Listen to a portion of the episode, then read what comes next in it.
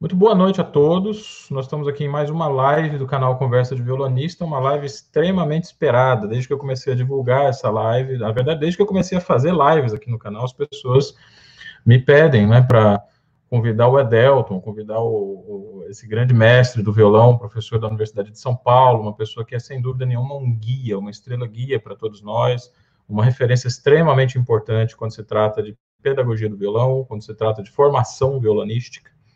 E aqui estamos, né? O Adelton aceitou fazer essa live. Eu fiquei muito feliz com a aceitação do convite dele. Ele é uma pessoa muito importante para mim, tá? Eu tenho, eu tenho uma relação com ele que dura já, sei lá, acho que 25 anos, né? Eu entrei na, na Universidade de São Paulo em 1997. É, naquele longínquo ano de 1997, né? Eu era um, um estudante extremamente deslumbrado com as possibilidades que a universidade oferecia. Então, era um, um, lugar onde eu entendia que eu poderia ser aquilo que eu sou, né, aquilo que eu me propus a ser, que é um violonista que procura é, fazer da pesquisa em interpretação musical e a pesquisa em arte alguma coisa um pouco mais importante, alguma coisa um pouco mais profunda do que as atitudes ou as atividades é, estritas à arte de acordo com o mercado de trabalho, né, estrito de acordo com aquilo que é ditado por um suposto mercado, né, vamos dizer assim, a arte seria é resguardada como um campo de pesquisa dentro da universidade. E o impacto com o trabalho do Adelton, que foi uma coisa que aconteceu para mim em 1993, quando eu tinha apenas 15 anos de idade, ele fez um concerto em Goiânia, que foi a minha terra natal, e esse concerto simplesmente caiu como uma espécie de um meteoro, assim, toda a comunidade musical, toda a comunidade violonística de Goiânia ficou absolutamente estarrecida com o que era possível fazer com um instrumento como aquele, e o Edelton se tornou um, um, uma espécie de lenda, né, durante muitos anos naquele, naquele, dentro daquele círculo, naquele ambiente. É, o que ficava evidente para mim era exatamente isso, era a utilização dos elementos interpretativos de uma maneira totalmente é, robusta né, e voltada para a arte como conhecimento musical. Desde de 93 até 96, me preparei para entrar na Universidade de São Paulo, entrei, fiz minha graduação, meu mestrado, meu doutorado com ele a gente pode dizer que a minha, minha toda a minha produção acadêmica é uma tentativa de, vamos dizer, de compreender o trabalho do Edelton e a posição que ele ocupa dentro da universidade. Basicamente, né, o Edelton é um dos responsáveis por resguardar a arte como pesquisa, a arte como produção. Quer dizer, não a arte como objeto do conhecimento, simplesmente, mas a arte como objeto do conhecimento. A arte que é ela em si um elemento crucial né, nas elaborações intelectuais que uma pessoa, que um artista, que um acadêmico, que um professor pode desenvolver. Eu não exagero de maneira alguma em dizer que é no Edelton que se encarna a figura do artista, professor e pesquisador. Ou seja, o Edelton é como se fosse uma espécie de realização da universidade enquanto pesquisa, ensino e extensão. Um professor de mão cheia, uma pessoa que lida com as questões didáticas e pedagógicas do instrumento, um cara que atende diretamente aos alunos do curso de licenciatura, muito importante a gente dizer isso, uma das poucas universidades brasileiras em que o, o, violonista que entra no curso de licenciatura, ele tendo alguma formação, ele vai ter aulas diretamente com o titular da cadeira, tá? Muitas outras universidades oferecem para os alunos de licenciatura as aulas com os professores substitutos ou os professores auxiliares das disciplinas. Na USP, não, o Edelton faz questão de é, de se colocar à disposição dos alunos de licenciatura, e isso é uma medida do valor que ele dá ao ensino e à didática. Né? Então, nessa, nessa escola, nós temos essa encarnação do professor, né, do, do, mestre que se, se, se ocupa da questão pedagógica, do concertista também, que o Edelton nunca deixou de tocar, e muito, né, no estrangeiro, tem trabalho de música de câmara, o trabalho dele com a com o Quarteto Brasileiro de Violões, o quarteto com o duo, o duo dele com a Adélia Issa, que é uma das maiores cantoras brasileiras, e também a, a, sua, a sua participação muito ativa na cena musical de concertos da cidade e do país inteiro. É, para além disso, o Adelton também produziu, produz muitos artigos, produz muita pesquisa, né? Os trabalhos musicais dele, as transcrições que ele faz, as obras que, que, que ele tocou, que foram escritas para ele, as obras que ele revisou, tudo isso é um material de pesquisa muito importante também. Então, ele é a encarnação, a gente pode dizer sem exagero nenhum, a encarnação dessa, desse profissional ideal dentro da universidade que trabalha com arte. O ensino, a pesquisa e a extensão estão aqui muito bem representados. Antes da gente trazer o Edelton começar essa live, Eu quero agradecer já aos mais de 48 presentes na live, que é um recorde isso. Normalmente essas lives, especialmente em canais mais especializados, têm um número muito reduzido de participantes. E aqui a gente já começou com quase 50 pessoas nos assistindo. E quero agradecer aos amigos e colegas que estão aqui mandando felicitações a mim pelo nascimento do meu segundo filho. Agradeço muito. A live com a Edelto foi, foi cancelada, era para ser na terça-feira. Mas a minha esposa começou a entrar em trabalho de parto e a gente teve que correr para a maternidade, então eu prorroguei, né, posterguei a live para hoje, e agradeço muito que vocês tenham compreendido a razão desse atraso, estejam aqui com a gente para acompanhar. Já vão escrevendo as suas perguntas, as suas questões, eu vou fazer uma seleção prévia, vou tentar interagir com vocês na medida do possível, para deixar o Edelta em paz, né, pensando nas respostas que ele está dando para nós, para nós ouvintes.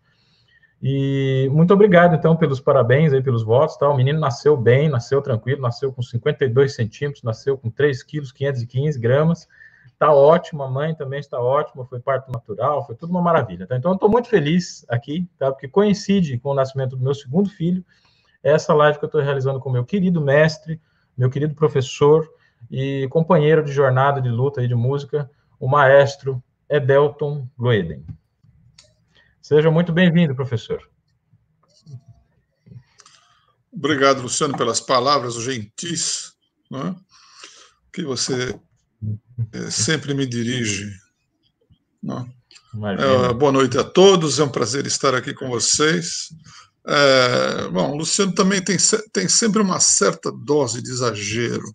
Né, não, não, não sou assim um, um, pesquisador exemplar como ele fala, mas enfim, estamos.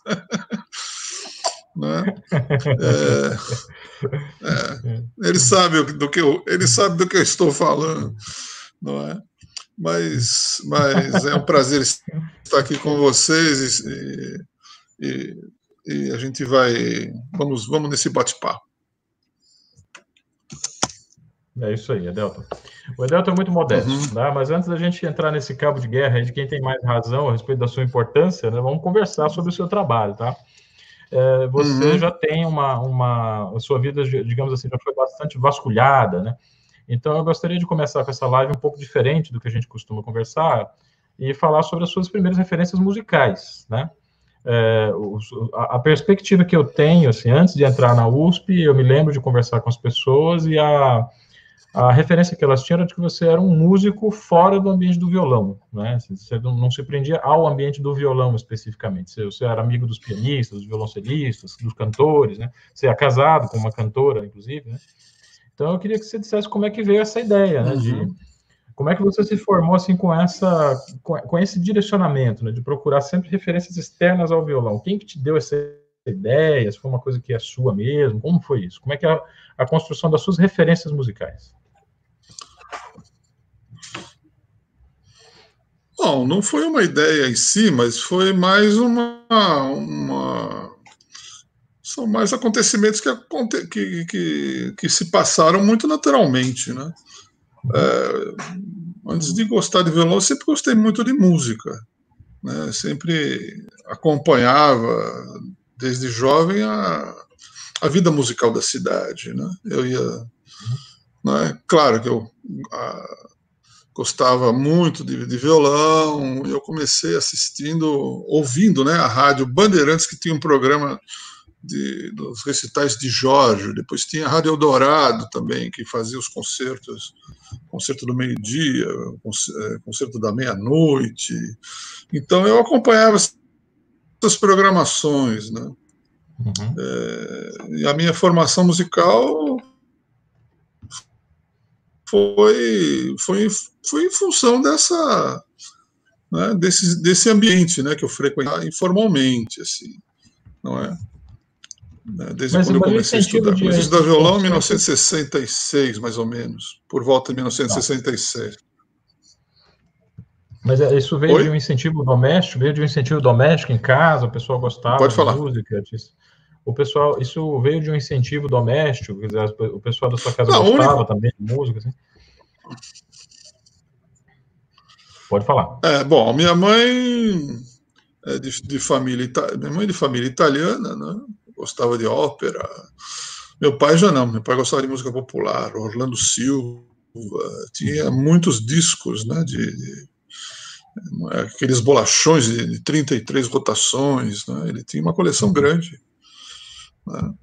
E, e, o incentivo foi: você quer estudar música? Você gostaria de estudar música? Que instrumento você gostaria de, de, de, de tocar? E aí tinha uma escola próximo de casa, e aí tinha piano, violão e acordeão. E eu fui no violão. Ah. Não é? Foi, foi assim, foi indo assim. Né? E aí entrei na escola com um, um professor que era aluno do Henrique Pinto, Roberto Dalla Vecchia. Tá. Uhum. Depois ele me passou para o Henrique Pinto. Isso aí já era 1969. Né? Uhum. 1970 eu entrei no conservatório, no Tatuapé, no bairro do Tatuapé, uhum. em São Paulo, Instituto Normal de Música. Uhum. É? E aí, paralelamente, eu estava fazendo o colégio, né? o colegial, o segundo. Né? Que para mim foi uma experiência horrorosa. Poxa, e aí, quando eu terminei, porque o ambiente da escola naquele momento era muito ruim, né? eu, eu tinha os professores eram muito burocráticos, né, com raras exceções. Então, é, é, eu não via a hora de sair da, do, do colegial, né? Uhum. Terminar o colegial. E aí eu comecei a dar aula, e aí eu comecei a fazer minha vida muito. Né, me encaminhou para os grandes festivais de Porto Alegre. Uhum. Não é? Eu fiz três, três vezes o, o festival de atuação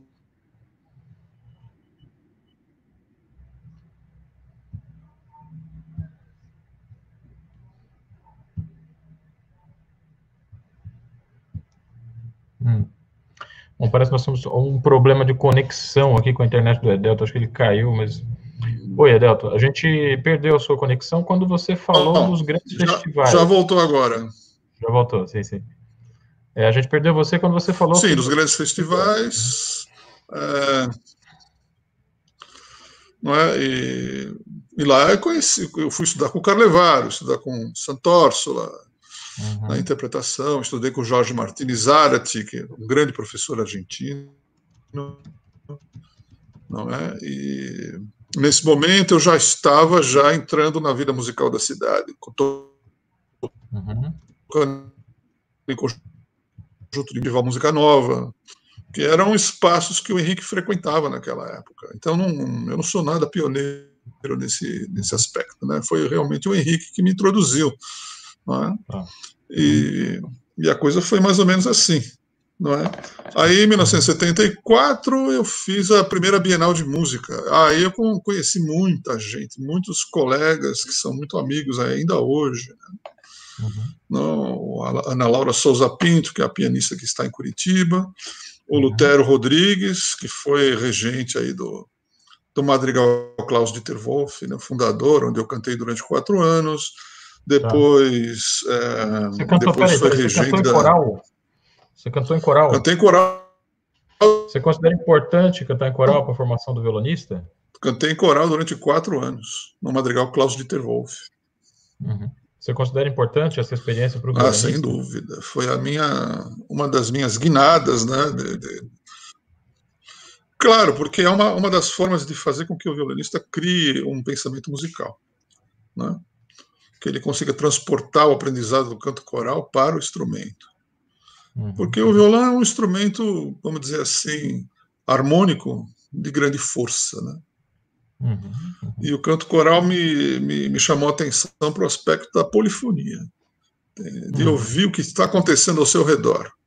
O violonista tá. fica em si mesmado, não é?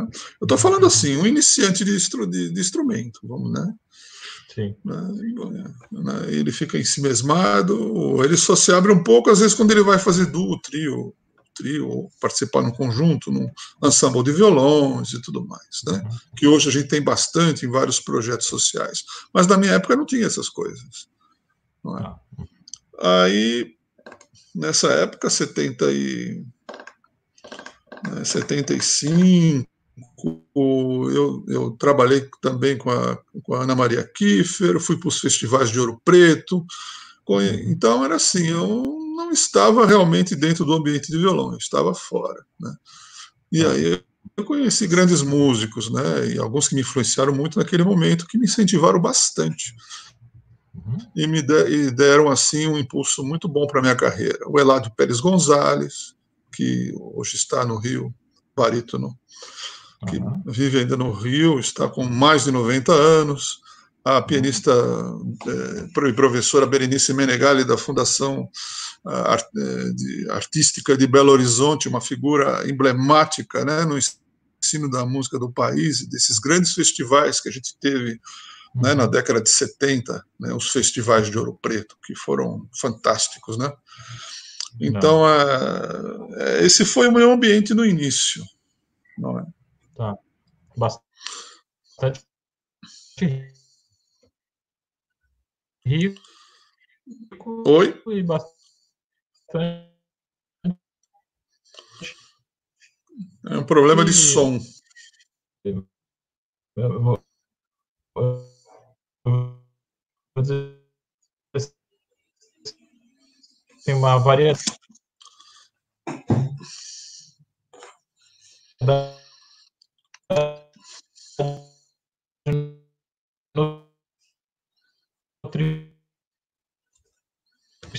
nutricional muito grande, né? É... Vários tipos de música. Tá me ouvindo? Oi? Oi? Tá me ouvindo? agora? Voltou? É, eu, Voltou. É, eu tive um, teve um, teve um lapso na sua fala, né? Sim, sim. Teve um lapso aí na sua falha, na, na sua tá. fala. Uhum. Mas, Não, só... é, mas, você... mas, era isso. Era isso. Uhum. É, nós temos aqui uma, alguns comentários já de pessoas muito queridas, Adilto, que estão participando da live. Eu, tô, eu vou colocar uhum. alguns comentários aí na tela, tá? O Glauber Rocha está assistindo a gente, tá bem? O, o Fábio Bartoloni também está aqui.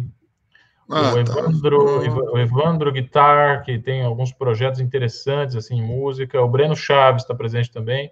O João Vitor uhum. Oliveira está conosco, tá? Então tem um, ah, um que bom. gente conhecida aí, né? um pessoal bastante bacana, né?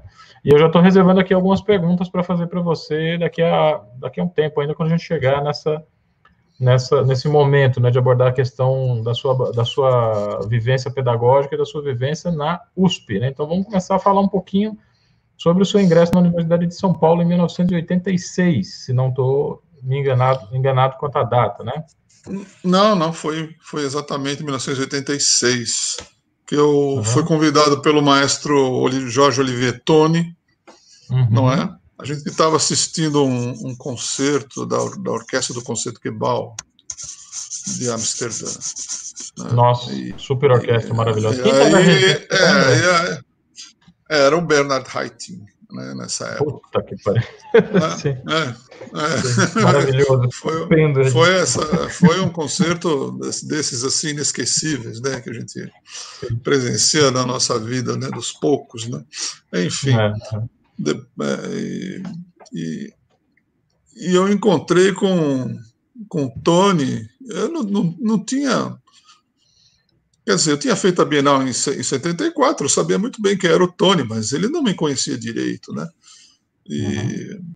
e aí ele me chamou para uma conversa no departamento de música naquela semana, praticamente dois, três dias lá eu fui, fui no departamento de música. Aí, é, mas um pouco antes, o, o Amilcar Zani, professor do departamento de música na época, havia uhum. convidado, é, fui eu e meu irmão fazendo um duo para fazer um recital no departamento de música, porque havia um interesse de colocar o violão, né, é, introduzir o violão na escola.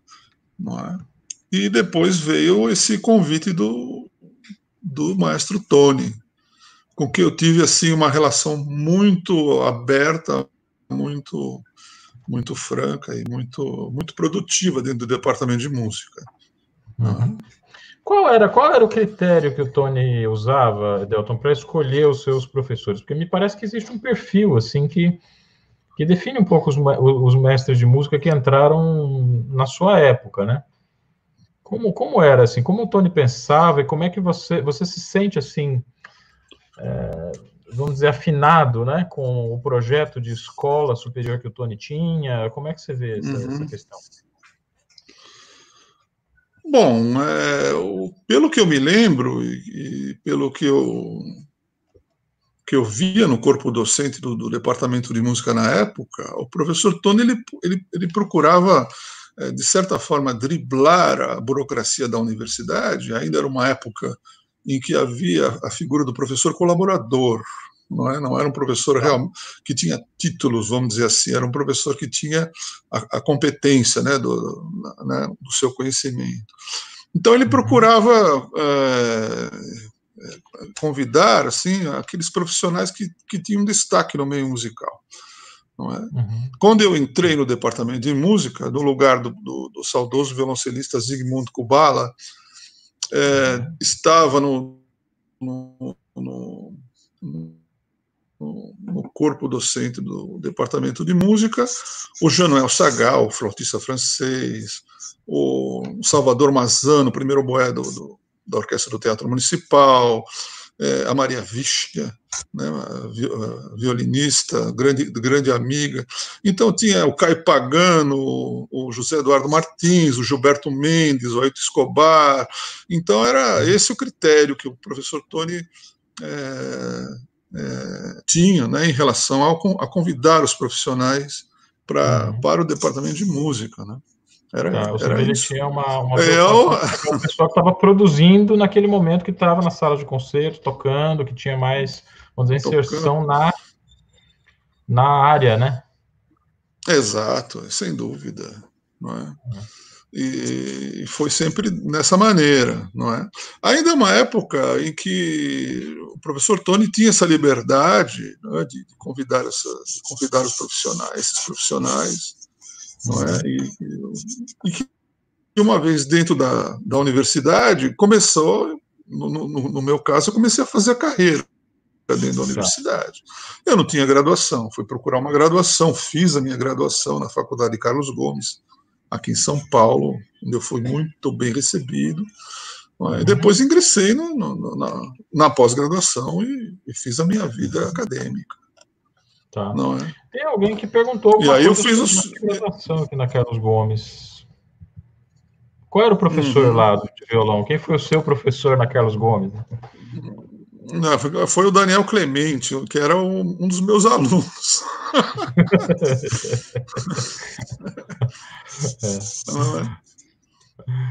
é. Que já tinha diploma, já estava na vida profissional e tudo. Né? Então. Mas eu estudei também com o Paulo Castanha, que é um grande professor. Sim. Foi meu aluno no departamento de música. Uhum. Quem foi o pessoal que estava encarregado assim, do, do... Foi muito bom, bom fazer o curso com o Paulo Castanha é, nós estamos com alguma, algum probleminha aqui, mas está dando para entender em linhas gerais, assim, o que você tem a dizer. Não digo ah, que estava. Sim? Não, não. Não entendi. É que eu acho que, a, eu acho que a conexão do Edelton não está muito. Não está muito legal. Eu vou aproveitar que a conexão do Edelton está ruim, deixa eu só retomar a palavra aqui, só para esclarecer uma questão. É, é, tá, só um instante, Adel, só um instante. Você está um pouquinho defasado. Vamos só esperar a conexão da internet melhorar. Mas assim, aqui tem uma, algumas pessoas estão fazendo perguntas a respeito dos seus violões. Se eu tiver errado, você me corrija, tá? Você tem um instrumento Sérgio Abreu e um outro violão que foi montado pelo Sérgio Abreu a partir de um instrumento que tinha sido iniciado pelo David Hirsch. É, o Conan Mendes está aqui lembrando que ele achava que ele tinha um violão desmontado pelo Sérgio Abreu de 1930. Não sabe se ele está viajando. Está viajando sim, tá? Esse violão que você se refere provavelmente é o Hauser, do Sérgio Abreu, que, de fato, quando o Sérgio Abreu se tornou um luthier experiente, ele mexeu nesse violão, ele deu uma desmontada nesse violão para saber o que, que, tinha dentro, né? E acabou é, descobrindo que não tinha nada, né? Um violão assim de especial, que realmente era só a mão do Hauser mesmo que tinha feito aquilo, aquele violão ser aquilo que ele era, né? E esse instrumento, então, ele é, é alvo de várias lendas, né, de várias histórias né, que a gente conta aí no meio violonístico até hoje. É, o violão do Edelton não, o violão do Edelton é um violão dos anos 90, tá? Que foi, foi montado pelo David. Inclusive o Sérgio Abreu ele montou, se não me engano, três desses violões, tá? É, um deles foi para o professor Nicolas Barros, que é professor da Unirio, né? E o outro violão foi parar na mão do Edelton. Se não me engano, o terceiro violão deve ter ido para a mão do Paulo Martelli, alguma coisa assim. Foram três violões que o luthier é, é, David Hirsch, que é um luthier é, estadunidense, é, construiu, né? E o Edelton, então, tem um desses instrumentos, é o instrumento mais velho dele, tá? É, deixa eu colocar o Edelton na live de novo aqui. Ah, o Ricardo Dias já está me desmentindo aqui. Ele está dizendo que o Sérgio não desmontou o Hauser de 1930. Eu, eu, vou, eu vou chamar o Ricardo um dia desse para a gente para a gente conversar um pouco sobre essas lendas que circulam aí. Né? O Silvestre do Rio reparou esse instrumento e o Sérgio mediu ele neuroticamente, né? Isso aí. Mas não, o violão do, do Edelton é um Hirsch, é um David Hirsch e um Abreu. Vou colocar o Edelton de volta. Aqui estamos, Edelton. Pronto, voltou. Tá ouvindo bem a gente aí? Tá ouvindo bem? Alô? Oh. Ah, agora sim, agora sim. Fica tranquilo, tá. Não tem problema. Essas quedas aí são normais. Oi. Essas quedas são normais, tá? Fica tranquilo que a gente tem bastante coisa aqui para conversar e eu, eu, vou segurando aqui caso aconteça de novo, tá? A gente estava falando então sobre tá, tá tranquilo. sua vivência lá no, no na Carlos sobre Gomes, a... com o Daniel Clemente. Na Carlos Gomes, sim. Eu já, bom, eu, eu, eu estava Bom, eles, de certa maneira, me facilitaram bastante esse, uh, eu, essa graduação, mas eu já estava fora do, do, de um banco escolar há muitos anos. É? Sim, Isso ocorreu ali por volta de 1990. Ah. Senão a minha, senão eu, eu, não tinha como continuar dentro da universidade. A Sim. universidade já estava já com, com, com outros critérios, né, mais rigorosos em relação a, a, a, seleção dos professores, né, e, então foi. Mais rigoroso do foi que o momento que eu tive que decidir. eu acho meio difícil. Mas, de qualquer maneira, você acabou demonstrando nos seus trabalhos de pós-graduação né, uma preocupação muito grande em manter a pesquisa em música no centro uh, da sua ocupação, né, como pesquisador, quer dizer, não parar de tocar, né? Eu acho que foi o Fábio Bartoloni que comentou aqui logo acima. Você está vendo aí o comentário do Felipe Garibaldi, tá? Que está te mandando um abraço. A Juliana Sim, Vasco. estou vendo de todos. Uhum, é, estou vendo de todos tá aqui. Eu agradeço, estou agradecendo, agradeço demais a atenção de vocês todos aí, o carinho. É, tá aí, ó, tá todo mundo aqui. Tá todo mundo Gabriel também, tá. Tá o Ricardo Dias, tá a galera toda aqui.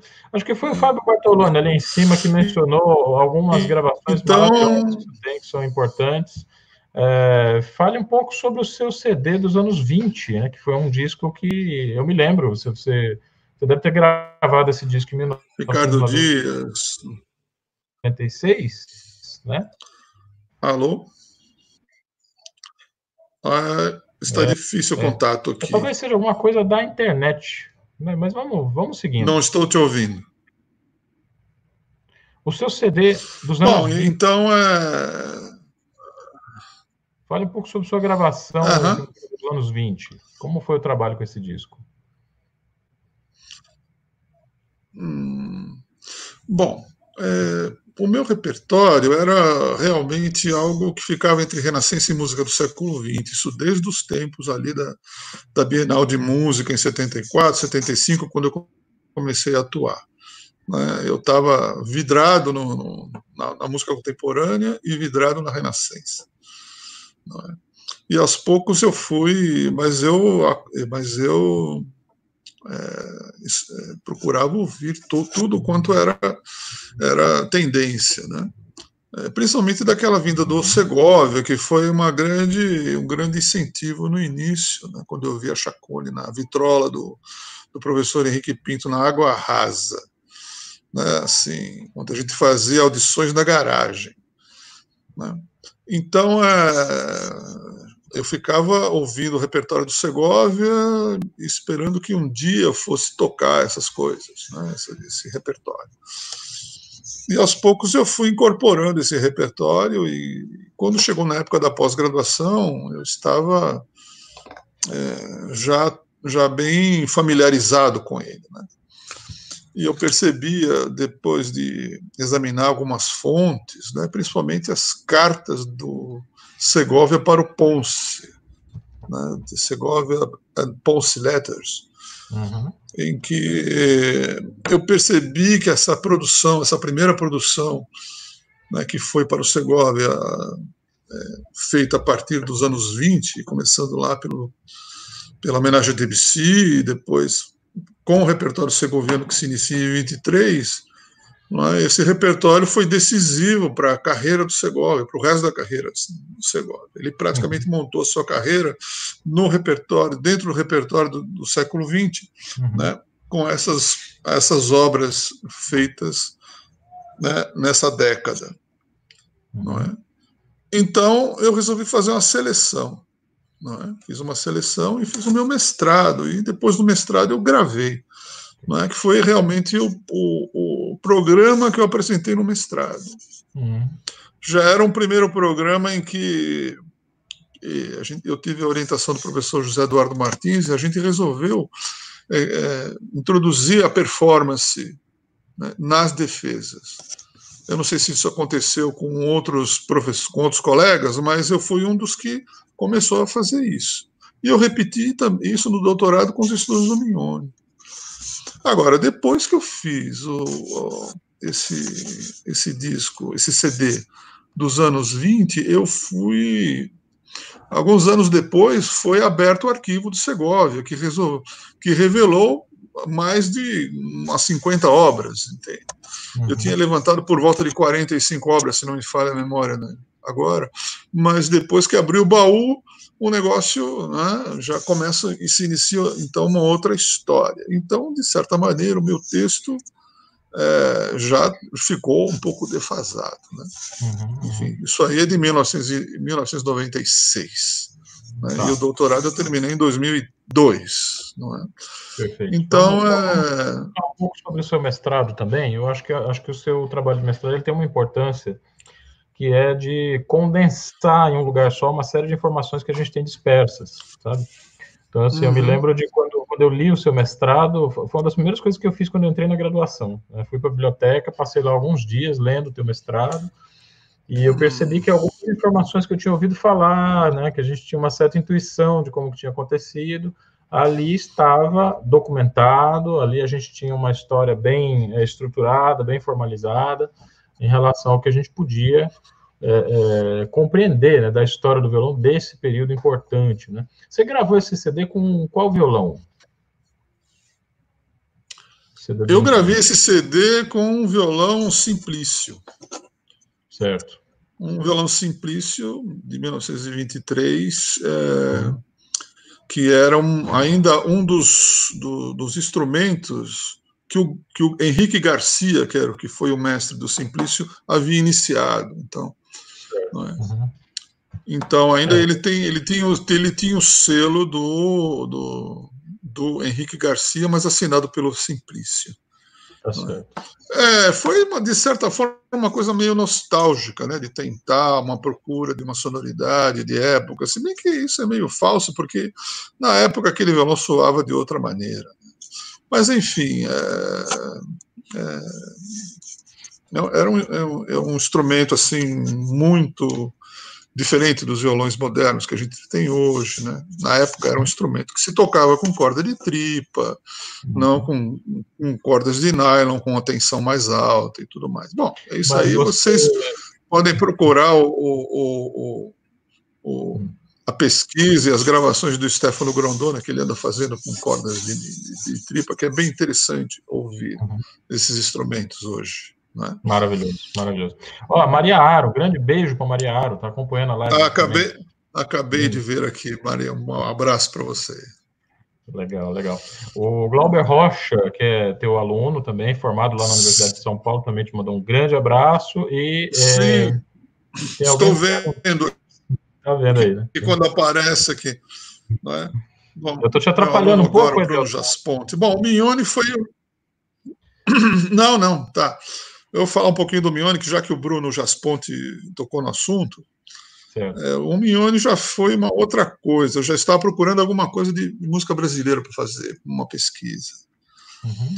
É, e a princípio, a minha ideia era trabalhar com os compositores do movimento Música, música, música Viva, né, que aconteceu uhum. ali nos anos 40.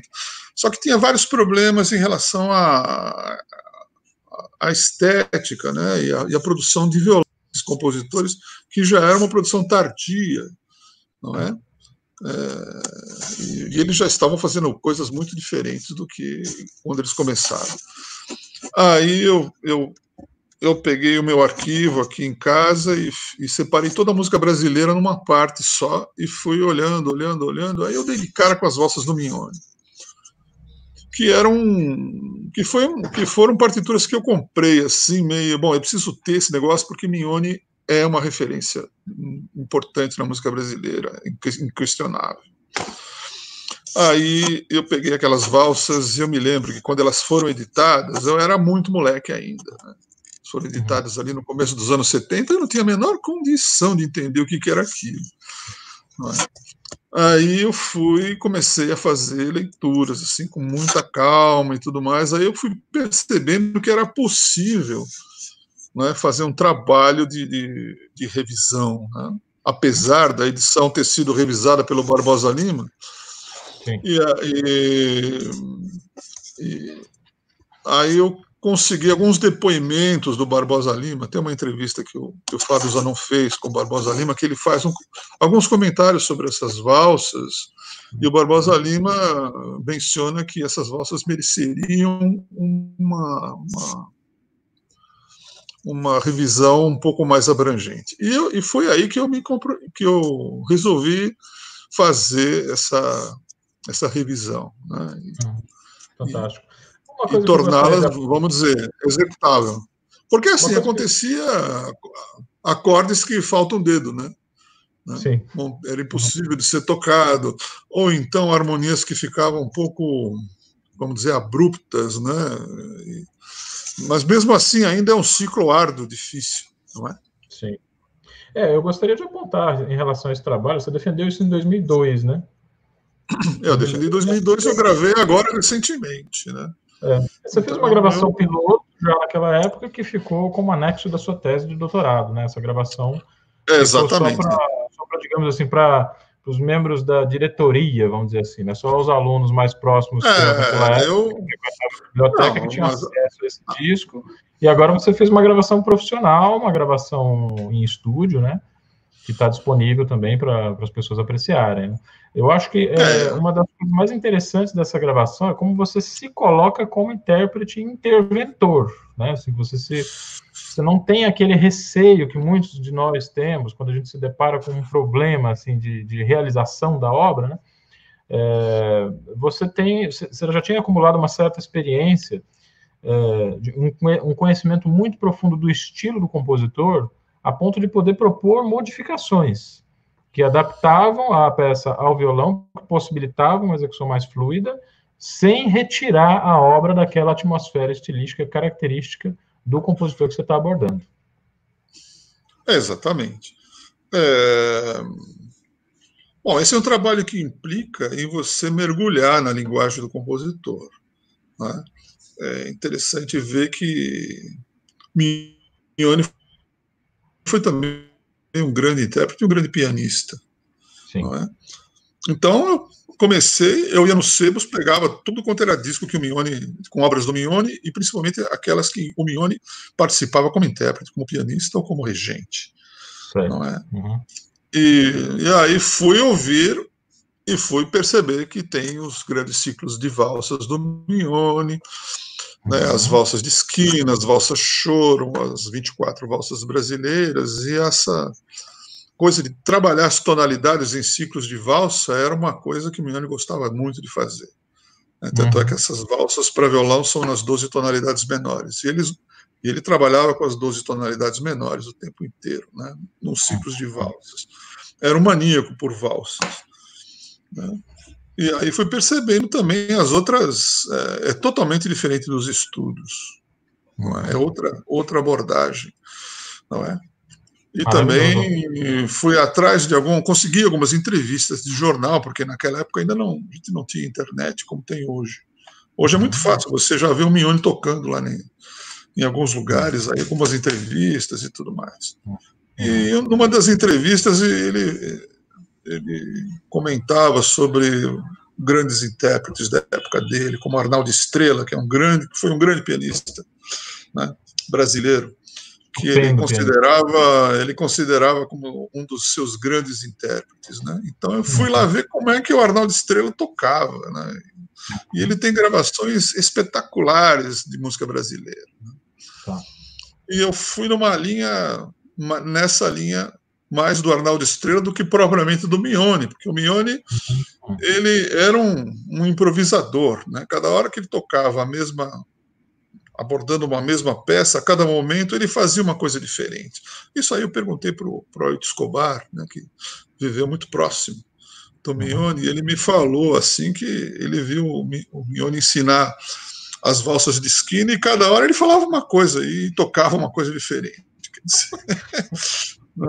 Qual que é, qual que é a diferença? Se você é, pudesse falar, não sei se isso é possível, tá? Fala, se eu estou fazendo uma pergunta muito idiota, você pode é, mencionar, né? É possível falar em uma diferença entre o Arnaldo Estrela e o Francisco Mignoni? Ah, totalmente. Como intérprete. Ah, o, o, Francisco Mignoni era o mundo da fantasia. Uhum. Né? E o Arnaldo Estrela era, era a combinação da estrutura né? Com a fantasia. Não é? Uhum. O, o Arnaldo Estrela é uma espécie de Michelangelo. Né? Arturo Benedetti e Michelangelo, que é um dos grandes, é, grandes referências do, da história do piano, ainda hoje, né? faleceu aí já faz um. É. Com 92, não, não me lembro agora, mas, mas também foi um cara que, que influenciou muita gente, e também, inclusive, fui influenciado pelo, pelo Michelangelo. Certo. É. Se bem que eu tenho um temperamento que não, não, não combina com o do Michelangelo. Bom, não sei bem, não sei. Não Como tem nada a ver. isso, mas a gente pode é. tentar descobrir isso aí até, até a live acabar, né? Não, não. Primeiramente, ah, só, é, colega... só complementando, só complementando. Primeiramente, é, é, eu não chego nem aos dedos do Michelangelo, né? Então, vamos nos por, colocar no lugar. Né? Então, não deixe de ouvir esse grande, maravilhoso artista, Arturo Benedetto Michelangelo. Um falar um pouco das referências musicais que você, que você deixaria para os estudantes, tá? Olha, o Pedro Paulo Salles está aqui, está mandando um abraço grande para você. Ô, colega. Pedro, meu, meu grande colega aí. Estou é saudoso aí das, das, nossas brigas lá com o manual do vestibular.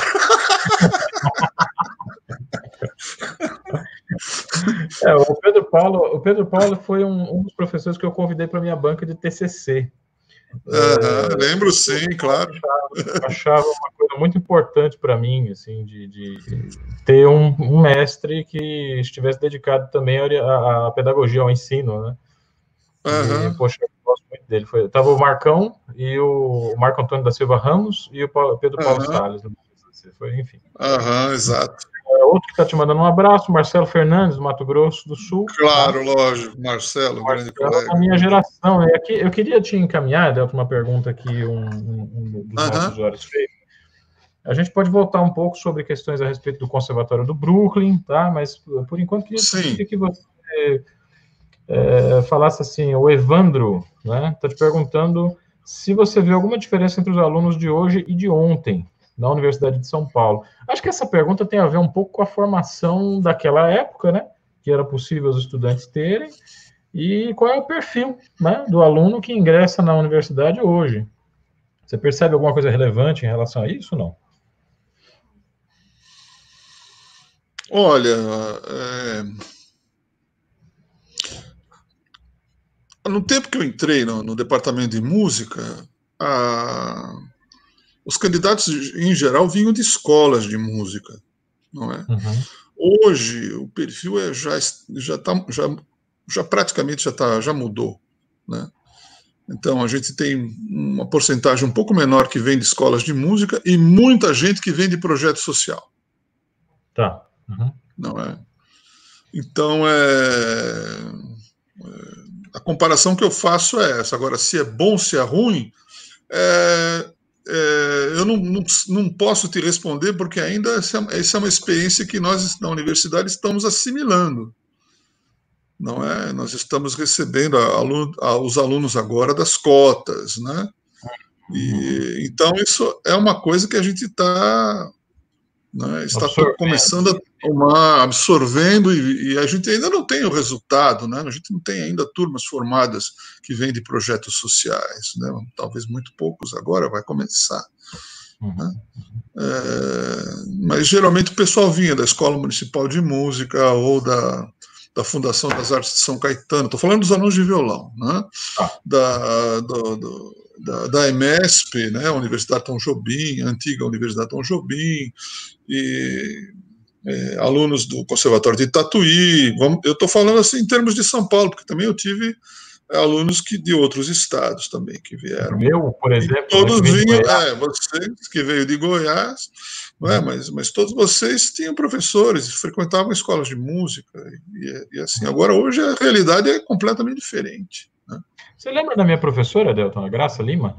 Claro, uma grande colega nossa que fazia os cursos do Conservatório de Bru do Brooklyn no começo dos anos 80, uhum. né, que foram anos muito legais, início dos anos 80, final dos anos 70, começo dos anos 80. Nós montávamos cursos de férias no Conservatório do Brooklyn, né, os alunos do Henrique Pinto, eu, o Jacomo Bartoloni, meu irmão, o uhum. Klemer Andreotti, Paulo Porto Alegre, Oscar Ferreira de Souza, Angela Muner, a gente juntava e fazia os cursos, era de férias, e vinha, e vinha muita gente de fora, a gente fez grandes amigos, como a Graça, né? como a Maria da Graça. É, ela sempre falou de você com muito carinho, sabe? Ela, eu me lembro quando ela estava me preparando para fazer o vestibular, ela dizia assim, falou, o Edelton é o professor certo para você porque não tem uma nota que ele toque sem que tenha um sentido musical. E ela me contava das coisas que, que ela passou contigo, né? assim, de ouvir Bartok, de ouvir Schoenberg com partitura, né? aquela coisa que você falava, o Edelton era o único cara que fazia isso, assim, no meio do violão. Você mencionou o Conservatório do Brooklyn, veja, Sim. o Maurício Camargo de Mello te pediu para falar um pouquinho mais sobre a importância do Conservatório do Brooklyn para a sua formação na época. Você foi professor lá, né? Você estudou lá, foi professor? Isso não me lembro bem. Não, eu não cheguei a estudar no conservatório, mas eu, eu, comecei a dar aula no conservatório por volta de 1981. 1981, com certeza. Não é? E, e o Conservatório musical, musical do Brooklyn Paulista era uma referência, era uma escola de referência aqui em São Paulo também.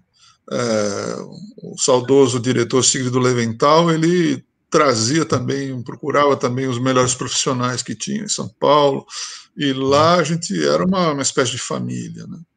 Que legal. E, ele, ele apoiava dado, muito o violão, né? Sim, ele apoiava muito o violão e, e, e, e ele junto com o Henrique, com o Henrique Pinto, é, deram uma, uma, fizeram um grande movimento de violão ali no conservatório. Uhum. É? Então, é, quando eu entrei, eu, acho que o Henrique devia, devia, estar saindo do conservatório, mas aí tinha o Paulo Porto Alegre, eu, o Henrique Pinto, não é? E, e, e era realmente um, um, ponto de referência. Ele ficava numa, numa num, num, num prédio muito modesto, num, assim, numa espécie de sobrelógio. Depois ele mudou para uma casa maior e tinha uma sala, né, que chamou-se Sala Ailton Escobar. E aí, na sala eu de Escobar, a gente se esbaldava, né? a gente fazia as, as coisas todas. Né? Fazia os concertos dos alunos. Aham. Era... Ah, já homenageando o maestro? É, eles eram grandes amigos, né? E o Signo resolveu colocar o nome da sala de Ailton Escobar. E aí, ali tinha Aida Machado, não é? Tinha, enfim, era um, um Maravilha. O, é, o Paulo Porto Alegre. Era um grande. Era um, um, um, ambiente fantástico, né? E o Sigrid deixava a gente agir da maneira que a gente bem entendia. Tá. Não é? Uhum. É, sem dúvida, essa liberdade de criação era fundamental para que vocês pudessem exercer né, a, a, a, as ideias que vocês tinham. Né?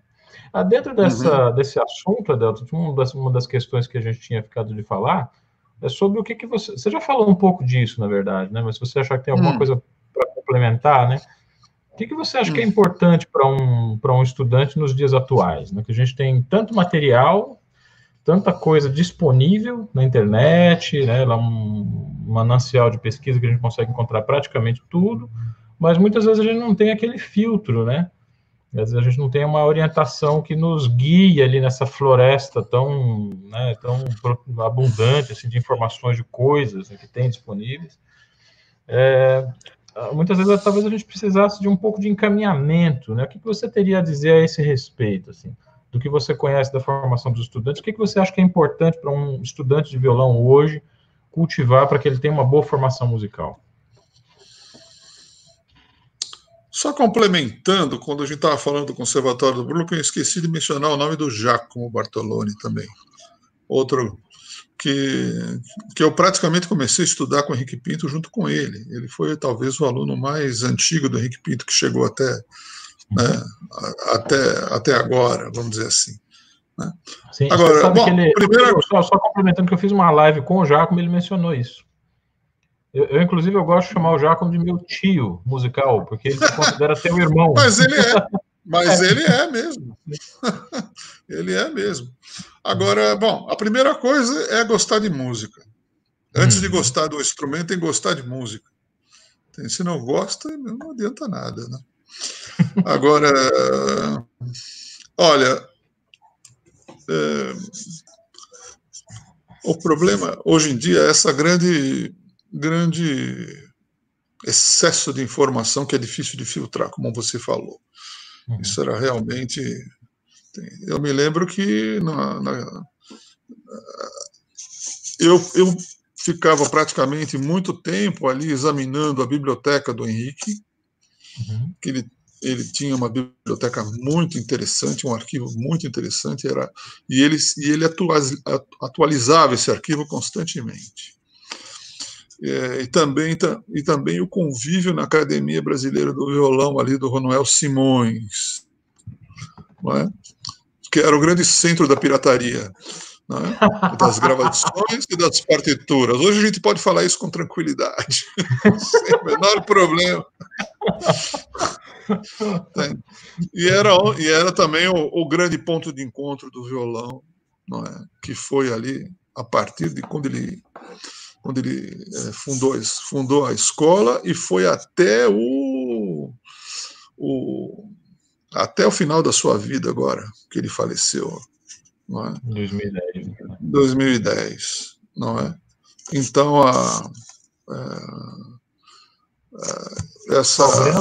Estou lembrando aqui, ó, cassetes da BASF cassetes da BASF. O pessoal uhum. hoje nem sabe o que é fita cassete, o que, que era, o que, que era. Então era assim, é, é, a gente tinha, por exemplo, é uma partitura que você comprava numa loja de música era muito cara, era realmente muito cara. Ou então um disco importado do Segovia era um negócio complicado. Você tem que trabalhar um mês ali para uhum. né, para conseguir né, comprar essas coisas, né? Mas, assim, muita gente da minha geração, não é? A gente, assim que conseguiu o material, a gente fazia muitas trocas, né?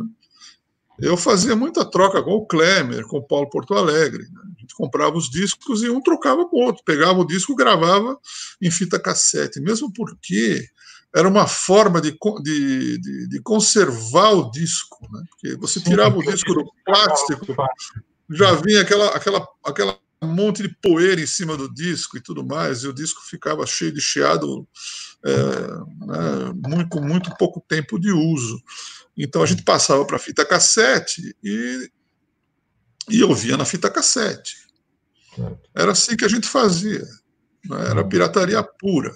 Entendeu? E gente, eu fiquei anos e anos sem ver o Segovia. Eu só fui a ver o Segovia quando apareceu o videocassete. Que é outra anos... coisa também, anos 80, né? É, só rico tinha isso, né? Só rico tinha isso, é. não é?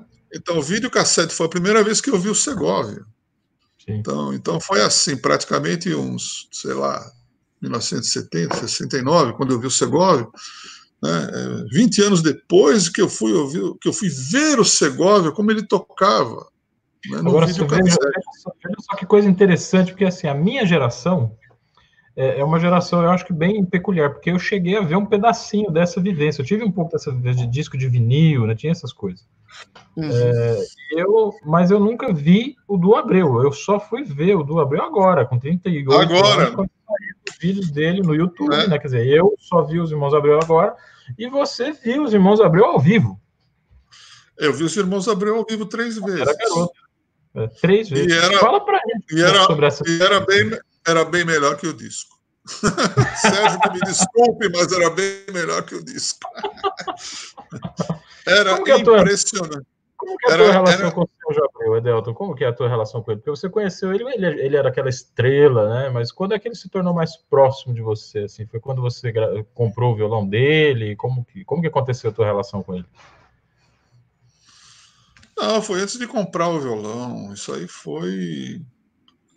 Olha, foi mais ou menos no começo dos anos 80, em que é, eu começava a ir um pouco mais para o Rio, não é? E, e também foi através do Marcelo Caiate, que era muito amigo do Sérgio, né? a gente uhum. se conhecia e a gente começou, eu, eu ia eu, eu ia algumas vezes para o Rio de Janeiro, ficava na casa do Marcelo Caiate e, e a gente marcava encontros com o Sérgio. Foi mais ou menos assim que começou a amizade com o Sérgio. Não é? Ah. É, ele foi, você deu a ideia, você que deu a ideia de eu fazer o um mestrado a respeito das transcrições do Sérgio Abreu, né?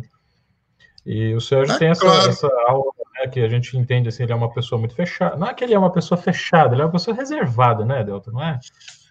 Ele, é, claro. não é fechado, né? Mas ele tem, né, um cantinho, ele tá no cantinho dele, ele gosta de ficar com as coisas dele, né, tal. Uhum. E aí eu, eu ficava aquela dúvida, puxa, mas como é que eu vou chegar no Sérgio e fazer, né, propor fazer um trabalho de mestrado sobre o, o, processo interpretativo dele, né? Você me deu uma ideia que eu achei genial. Eu falei assim: propõe arrumar as partituras dele.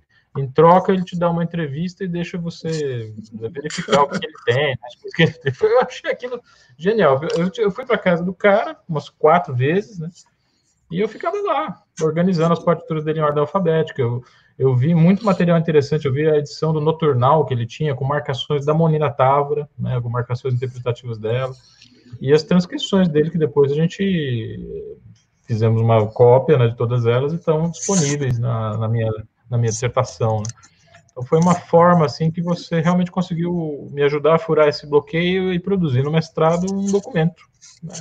da forma como o Sérgio pensa, né? Quer dizer, uhum. pretensão minha é pensar que ali está um documento da forma como o Sérgio pensa, mas pelo menos existe ali uma uma discussão inicial né, a respeito desse, dessa poética interpretativa, vamos dizer assim. Bom, é, os irmãos Abreu né, foi realmente uma foi um grande foi um grande impacto né, naqueles recitais que eu vi um, o primeiro foi em Porto Alegre em 1972 72 no Teatro 74. Câmara 72. Não, não, 70, não, foi 72. Depois o outro em Porto uhum. Alegre foi 74, depois aqui em São Paulo também 74, 75. Mas esse primeiro recital, antes disso, né, o primeiro ah. disco que eu comprei foi o disco dos Irmãos Abreu, o primeiro disco dos Irmãos Abreu. É? E, uhum, uhum. Então era assim, quando a gente comprava um, um disco, a gente é, ouvia esse disco muitas vezes, mas assim, não é hoje em dia que você chega perto do botão, ah, Julian Brim tocando bagatelas do alto, vai lá, dá uma ouvida, uma ouvidinha, legal, bacana, vou ver do outro, pá, pá, pá. mas, nesse, mas a, a nosso, nosso tipo de audição naquele, naquela época, não vou dizer ser melhor ou ser pior, mas era, era assim, a gente comprava o disco e ficava ouvindo o disco muitas vezes, muitas e muitas vezes, tanto Até é que passava por cassete, ah, né? E aí é assim, a gente, eu sei exatamente hoje em dia né, o, esse primeiro disco, os andamentos, o timbre, a interpretação, aquele negócio todo. Né? A gente fazia isso. E eu fiz isso muito na minha vida, não só, não só com disco de violão, mas com disco de piano, de orquestra, de quarteto de cordas, de música de câmara e tudo mais. Ouvi várias é. vezes, né, Delton? Ouvi várias vezes. Aí, ali, lá, pegava uma partitura do Lutero emprestada. De, né, uhum. de, aí, ia lá com a, com a, minha, com a Ana Laura, que a gente estudava percepção juntos lá, pegava a partitura de piano lá das coisas de Brahms e ouvia com a partitura e tal. Então, eu fui desenvolvendo esse hábito, e esse hábito foi, assim, o, o que me o que me ajudou num, numa grande parte da minha vida que eu não tive professor. Você comentou uma vez de uma gravação que, que você estudou muito, assim, com partitura, naquela né, gravação dos Conselhos de Brandemburgo, com o Gustav Leonhard. Ah, é, isso sim. Isso foi uma coisa que mudou muito a minha cabeça em relação à interpretação. Porque uhum. o que a gente tinha era assim, era... Bom, toque o mais perfeito que você pode tocar, não é? E é, seja criativo e acabou. Não, quero desmerecer os meus mestres porque eles foram decisivos na minha vida. O Carlevaro, o Henrique, o Santorsula, entende? E, mas assim, o quinto brandenburguês da, da, da, gravação do Colégio Áureo, com o Leonhard uhum. tocando a parte do cravo, ou não, não foi bem isso, foi o concerto em ré menor de Bach, com o Colégio Áureo e o Gustav Leonard, que, que, é, que, era uma aula de análise, né? Era uma aula de análise. Então era. Então, a gravação fui... era uma aula de análise, você quer dizer? Era uma aula de análise, porque, porque você percebia todos os a, a, separação dos motivos e os impulsos que cada motivo com que cada motivo era tratado. Era mais ou menos assim. Tá. Uhum. Aí, aí a minha a ficha caiu. Eu comecei a ouvir a música de outra, de outra forma diferente, um pouco mais analítico, vamos dizer assim. Né? Mas uhum. é, e aí eu falei com uma oh, mas se esse cara faz assim, como é que isso acontece numa ópera? Ou como é que isso uhum. acontece no quarteto de cordas? Ou como é que isso acontece no piano? Deixa eu ouvir as gravações antigas para ver, né? Uhum. E aí mudou muito a minha cabeça. Tanto é que eu fiz um Maravilha. recital no MASP em 1979, que eu toquei a suíte 996, uhum. é, da BWV 996 do bar, e os colegas falaram, mas que raio que você está fazendo? Não tem nada a ver com o que a gente ouve, com o que a gente faz. Então, aí eu fiquei muito contente, porque era, minha, era da minha cabeça que eu estava fazendo alguma coisa, né? criando alguma coisa em termos de, de interpretação. Que maravilha. É? Interessante. É, o, o, deixa, eu, deixa eu pegar um gancho aqui, é, isso, porque eu... isso, também, isso também por causa da gravação do Gustavo Leonardo, da, da 996. Também, ah, que ele tinha, uma, ele tinha uma gravação naquela época que a gente também furava o disco ouvindo aquilo, né? Com a fantasia cromática e fuga, não é? com a fantasia em Lá menor, enfim, era, era isso. Era prelúdio, isso, fuga né? alegro, prelúdio, fuga alegro, não é? Uhum. É, eu, eu, eu, é interessante isso que você está falando, né? Porque de, é, de, fato é uma maneira de pensar o violão a partir de um universo musical, né?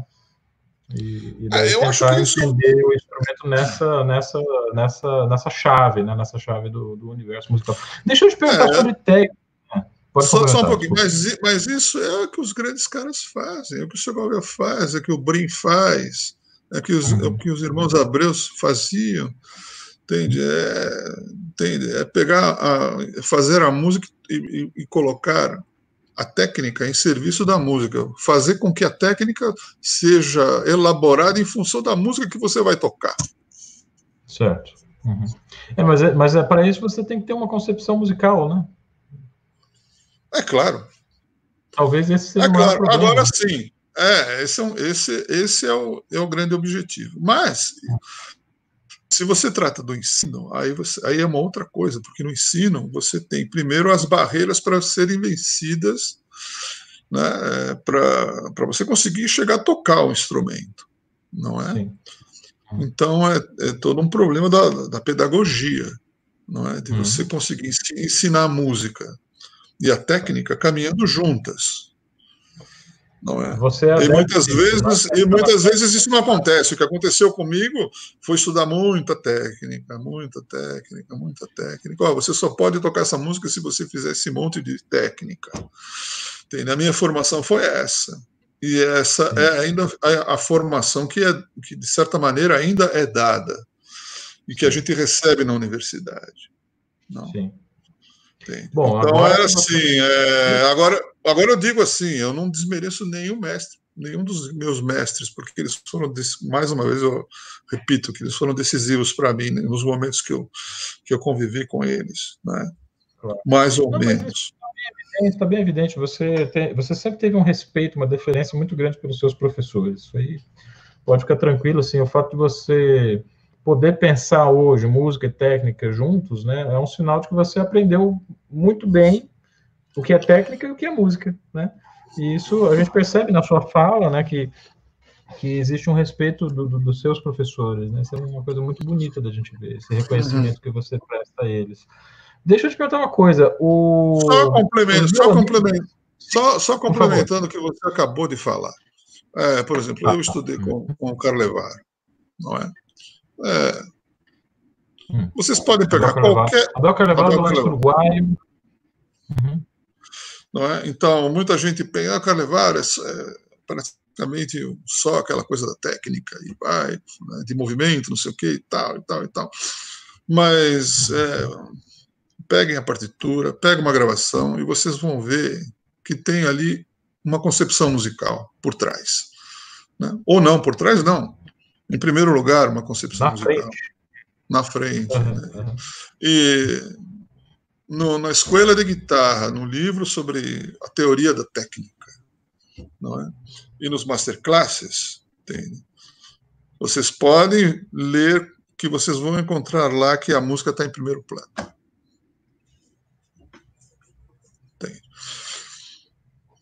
Simples assim, né, Delton? É, é, tem que ser simples assim. Deixa eu, deixa eu te falar. O, o, entre os violonistas já está circulando, né, o que uma das, um, uma das dos procedimentos metodológicos que você aborda na graduação da USP, né, é o uso das famosas tabelas, né? Né, as famosas tabelas aí que eu fui cobaia sua na elaboração dessas tabelas. No, no, nos anos no, no, finalzinho dos anos 90, eu já entrei de sola com toda aquela carcaçada, né? É. Você passou todos aqueles estudos do carcaça lá que eu odiava fazer aqueles estudos e depois de um pouco mais velho foi que eu fui perceber a importância e voltei a eles, né? Voltei a estudar os carcaças. Aqui no canal já fiz vários vídeos falando da importância do carcaça, né? Do como como e, e você já tinha aquela concepção que, assim, vamos também prestar o tributo devido aos mestres do passado, né? Essa ideia de você construir uma graduação de dificuldades, ela já vem meio que do próprio Sávio fazia um pouco isso, o Henrique Pinto fazia isso também, mas as suas tabelas têm algo de, de acho que de, não sei se você sobrecarrega elas assim no plano horizontal, quer dizer, você relaciona vários repertórios estilisticamente diferentes com níveis de dificuldades parecidos, pra, justamente para enriquecer essa experiência musical, que talvez o aluno de graduação hoje chegue na universidade sem, né, sem essa, essa formação, essa ideia musical, ele talvez não tenha isso tão é, condensado, tão consolidado, né? É, um usuário aqui do canal está perguntando para você uma, a sua opinião sobre os microestúdios do Carlevar. É o Maurício Camargo de Melo, né? Ele já fez duas questões aqui, está me cutucando aqui para eu fazer a pergunta para você. Ah, então, bom. fala desse, desse, dessa obra do Carlevaro, dos microestúdios, dentro do contexto das tabelas, né? Que você uhum. aplica na USP. Bom, uh, microestúdios do Carlevaro, estudos, estúdios sensílios do Léo Brauer, uh, as breves do Guerra Peixe, as lúdicas do Guerra Peixe, né? Uh, essas séries todas do, essas séries todas do, do, do Léo Brau, os, os, estudos sensílios do 1 ao 20 e os novos estudos sensílios, uhum. não é? Ele, eles são é, eles são fundamentais, né? Para bom, o que acontece é o seguinte: quando eu entro na quando o aluno ah, entra na USP, é, é Clarissa, obrigado, Clarissa, um abraço para você. Legal. O, o, Eu sei perfeitamente que eles começam a me odiar, assim. Na, na primeira, no primeiro mês eu sei que é realmente maçante, chato. E eu começo, eu praticamente começo com técnica e, e a coisa vai andando, não é? E, Mas é relacionado, você trabalha é, Exatamente, é, eu faço, eu faço essa, essa coisa né, de uma tabela só de, de mecanismo, de técnica mesmo, né? Que é para ser usada como aquecimento, também como aquecimento. Aliás, primeiramente como aquecimento. Quanto tempo não você acha que um violonista precisa fazer técnica pura, assim? Pensando num estudante que estuda duas, três horas por dia, quanto Mas, tempo de técnica?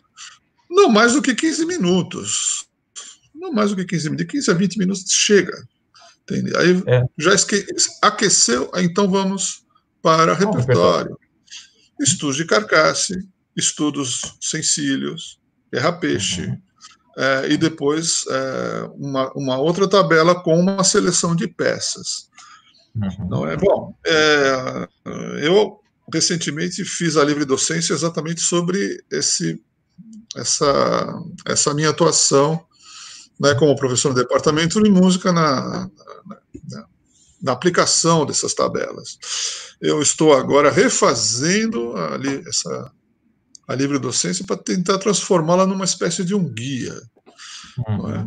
onde eu vou estar, onde, onde vai ter uma grande quantidade de repertório classificado em ordem de dificuldade. Tá. Não é? Então, assim, vai ter desde o Colibri do Sagreiras até a suíte do Krenek. Nossa. É? Uhum. Classificado em ordem de dificuldade.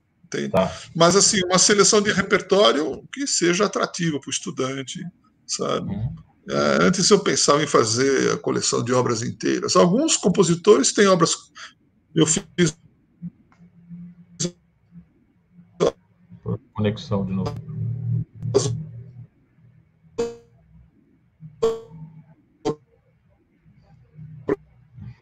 Pessoal do canal, paciência, tem uma, tem uma crise aqui de conexão com a Delta, eu peço para ele falar de novo. Volta, Delta, volta, volta, volta, a gente perdeu você. Espera um pouquinho.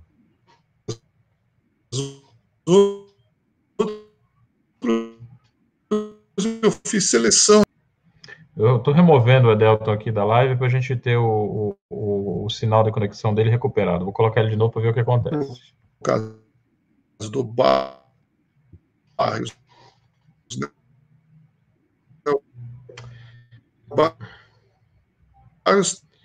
o problema, da, o problema da conexão com a data, eu vou explicar para vocês o que, que, é. O Pedro Paulo, ele está lá, é, perguntou para a gente, uhum. assim, mais no começo da live, ele colocou uma pergunta ali nos comentários.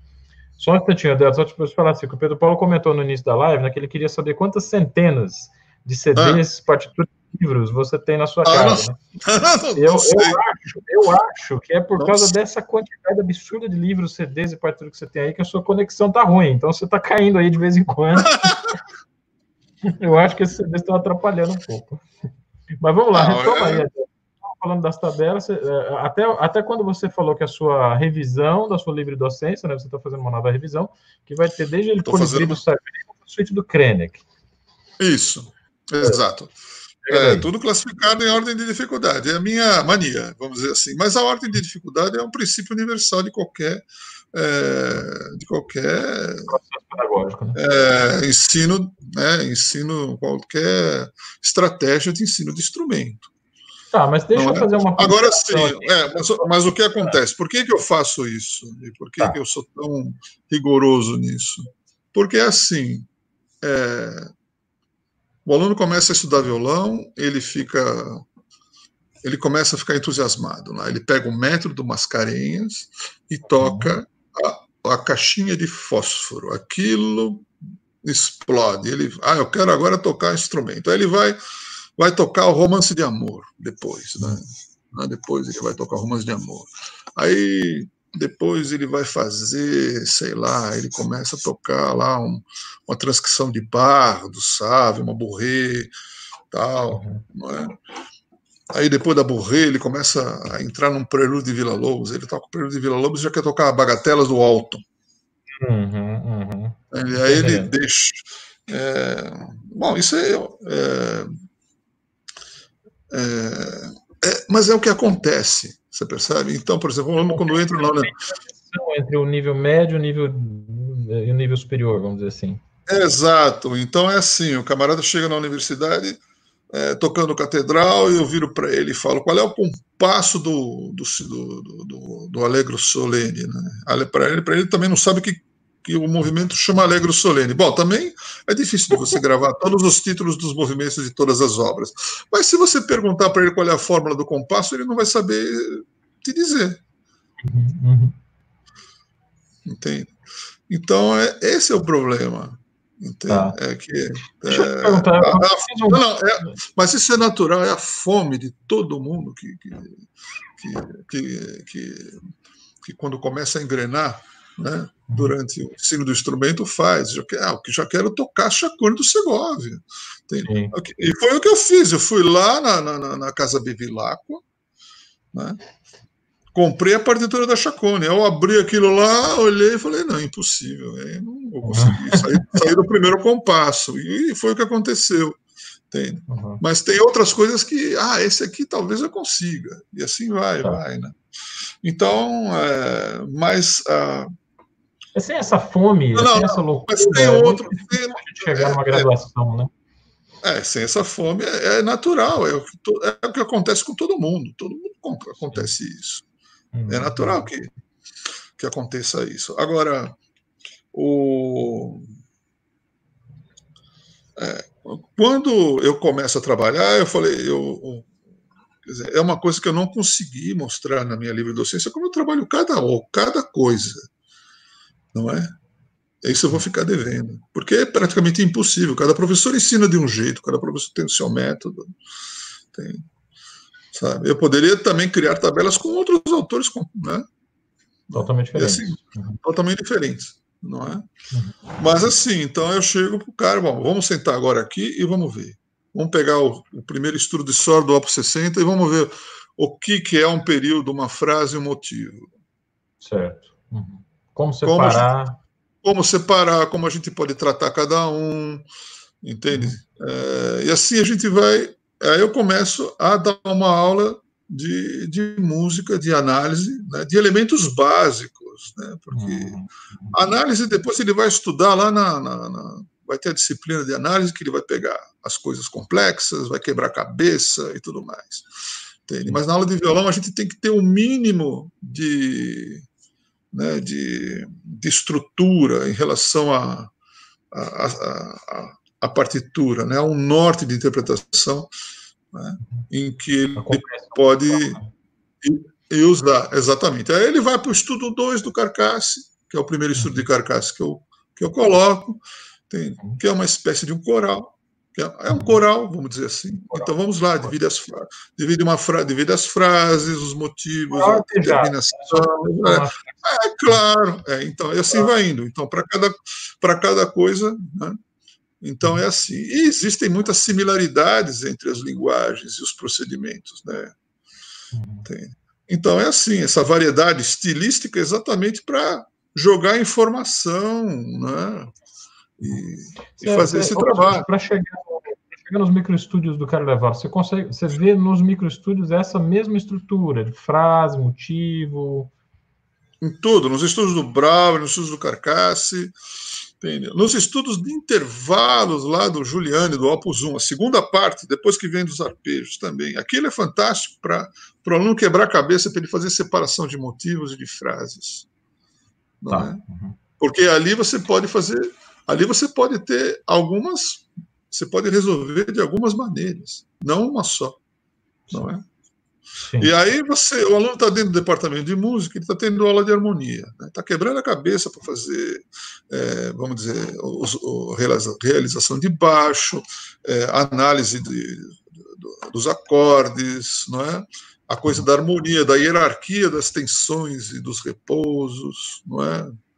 Né, o, a música tonal, que tem os princípios dos contrastes, essas coisas. Então a gente vai tentando, eu vou tentando mostrar isso nessas, nessas peças. Agora, tá. já que os estudos do Carlevaro foram, foram mencionados, é, os estudos do Carlevaro é, são realmente uma grande referência, entende?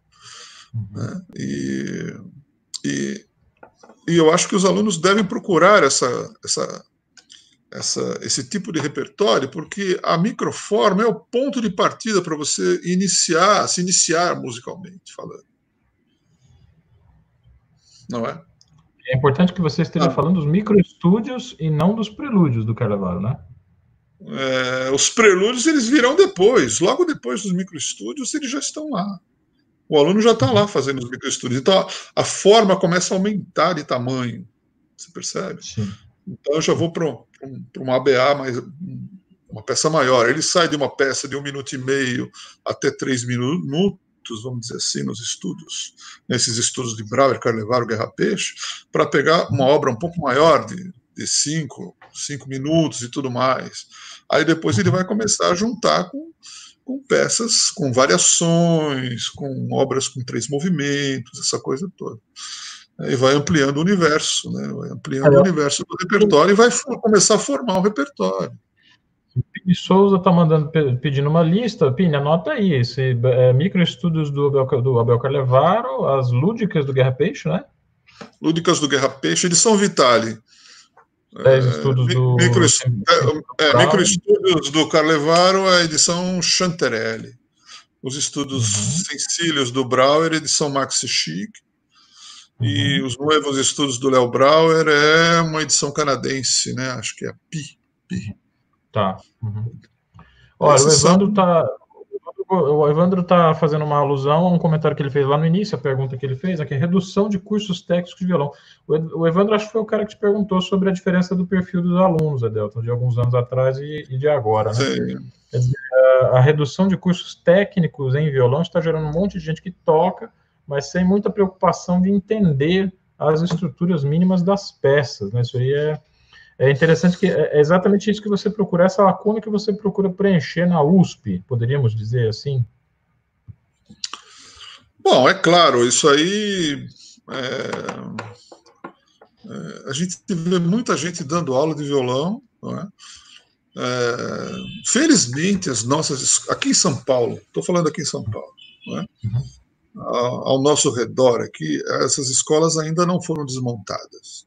Tem, ainda a gente tem a Escola Municipal de Música, a gente tem a EMESP, não é? A gente tem a Fundação das Artes. Né? De vez em quando a coisa né, né, balança. Né? A Fundação das Artes de São Caetano do Sul, não é? Tem um ótimo, tem um, tem um ótimo curso de. de né? Eu recebo alunos o Conservatório de Tatuí, não é? Uhum. Felizmente essas estruturas ainda estão mantidas. Tem. Sim. Tem. Agora sim, há, há um, um, um, aumento grande de, de, gente interessada em estudar esse negócio todo, né? Estão nos projetos sociais, não é? Tá. E os projetos igrejas, sociais. Né? Falou, o Pedro Paulo falou sim, se inclui, se inclui, é claro, as igrejas estão também nisso, dentro desse, desse, né, nas igrejas, uhum. é, acho que nas, nas, evangélicas, principalmente, se ensina música, instrumentos, principalmente instrumentos de cordas, de arco, né? né? Então, é, é, a gente precisa assumir essa realidade, sabe? É, é o ensino de música, ele, ele não é... Não uma realidade Exatamente. É, eu acho que assim, aí a gente tem a figura dos professores, que são, hoje em dia, figuras heróicas, né? Por exemplo, um professor que sai de uma universidade e vai pegar um, um né, vai trabalhar num projeto social, é, você, você sabe como é que é, você já fez isso, entende? Não, não é brincadeira, sabe? É, seriam é, os professores que deveriam ser os, é, seriam os professores que de, deveriam ter a, menor a melhor remuneração, vamos dizer assim. Né? Não é brincadeira. É. Esses professores são verdadeiros heróis, entende? É, primeiro porque está tirando gente da rua, entende? Né? Gente que está a, a, abandonada, vamos dizer assim, não é? E, e, e, ainda bem que essas pessoas estão dentro desses projetos e dentro dessas igrejas aprendendo música. Sim. Entende? Claro.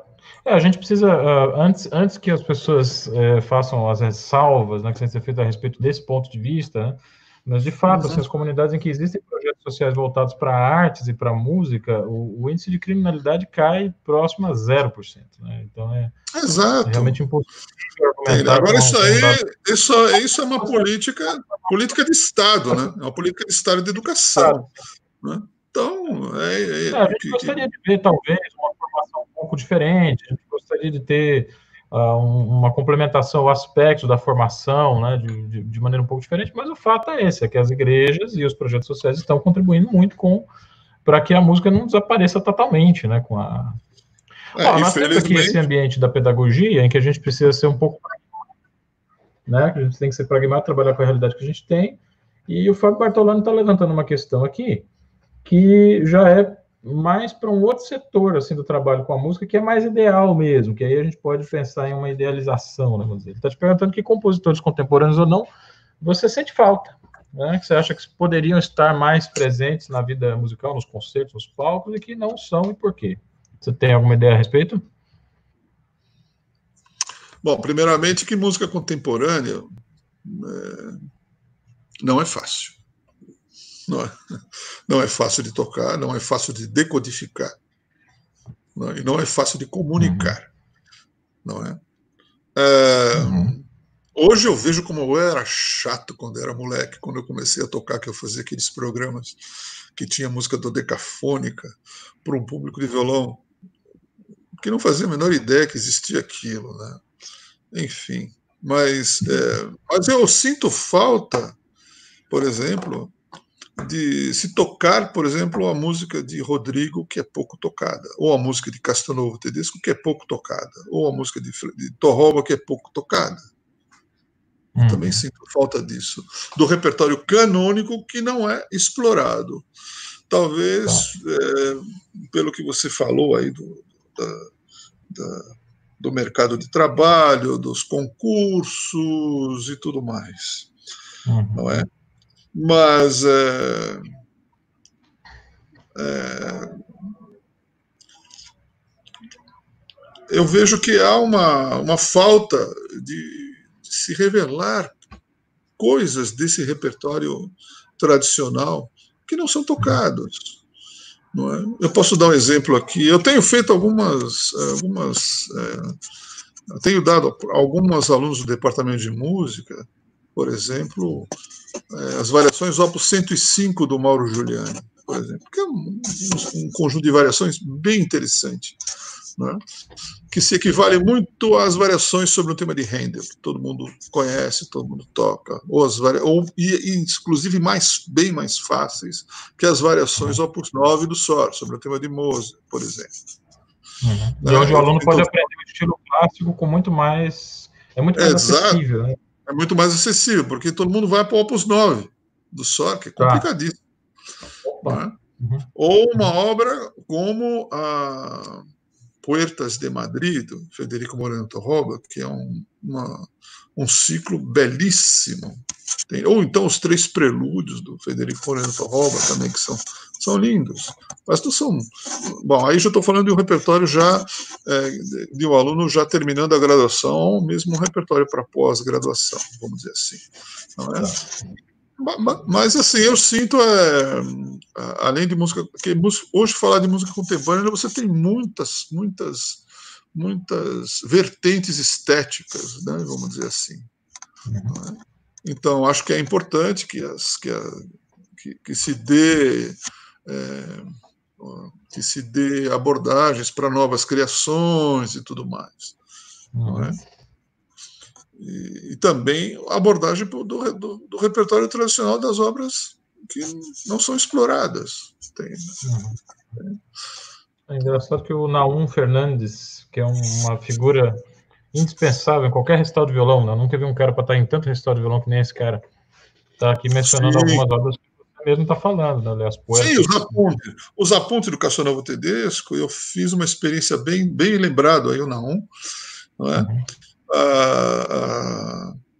os apontos do Castelnovo Tedesco, num dos encontros que a gente fez com a, dos alunos da USP, Unesp e Unicamp, os meus Sim. alunos fizeram, fizeram o primeiro caderno dos apontes uhum, completos, uhum. né?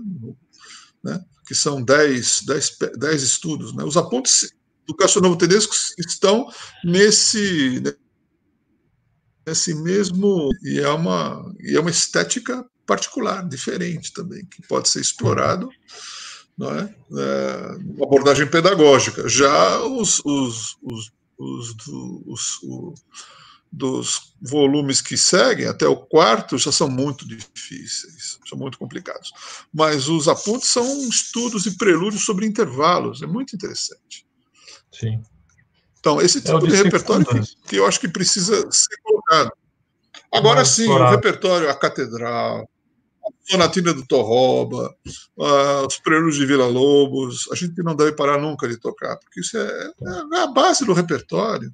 E, a, e, a, e o nosso desafio de é, colocar nessas peças novas ideias, novas maneiras de, de fazer, isso, claro, sem deturpar a obra, fazer uma leitura de partituras de, de maneira mais estrutural, tem, é, os alunos de violão e os violonistas de forma geral, felizmente hoje já estão é, é, é, colocando as suas interpretações. Era muito diferente da minha geração, que não tinha a informação pedagógica, ou musicológica, ou interpretativa, ou as informações. Né? A gente copiava os caras. Né? Eu copiava, eu tentava copiar o Julian Brin, tentava copiar os irmãos Abreu, tentava copiar o Segovia. É? imitar, né? É, imitar. É, Mimesis, é, né? imitar, Mimesis. Mas aí, mas aí é, é, é a coisa que, que, que, é muito interessante, porque é, imitar os caras também é uma forma de aprender, de aprender interpretação. Sim. Sim. É verdade. É porque o, se fala muito assim da imitação. A gente nunca vai conseguir imitar completamente, por exemplo, o Julian Green, né? Não, mas, não dá. Mas para fazer, por exemplo, um timbre específico, tocar um acorde de uma determinada maneira, um tipo de acento, a gente vai adquirindo recursos, né? É claro. Né? Até o momento que você vê que um grande nome chegou lá e fez uma acentuação, você olha a partitura e aquela acentuação não está lá. E aí? é, eu dou risada, porque realmente isso é, um, é uma coisa que a pessoa fica. Meio... É, é, não, porque é, o problema é o problema é, é, você não se envolver com a imitação. Faça a imitação, mas depois você tem que procurar o seu caminho. Certo, perfeito. Qual foi o maior desafio que você já enfrentou dentro da música? Pergunta do Dart Verde. O maior desafio que eu, que eu enfrentei dentro da música, ah, pô, pô, foram, foram os três concursos que eu fiz e foi são as gravações. Para mim, são os, grandes, são os, grandes, desafios, porque na hora da gravação é uma tremedeira terrível, é um. É um tem, as pessoas acham que eu sou calmo, mas por dentro é um. É, é uma eletricidade tremenda, assim. Tem. Ricardo Maruia que sabe disso, o Celso também, Leonélio, eles conhecem bem o meu drama. Eu, eu, gravei pouco na minha, durante, durante a minha vida e e lamento ter, ter fugido das gravações. Né? Uhum. E, e, e, e para mim esses são os momentos difíceis, né? difíceis.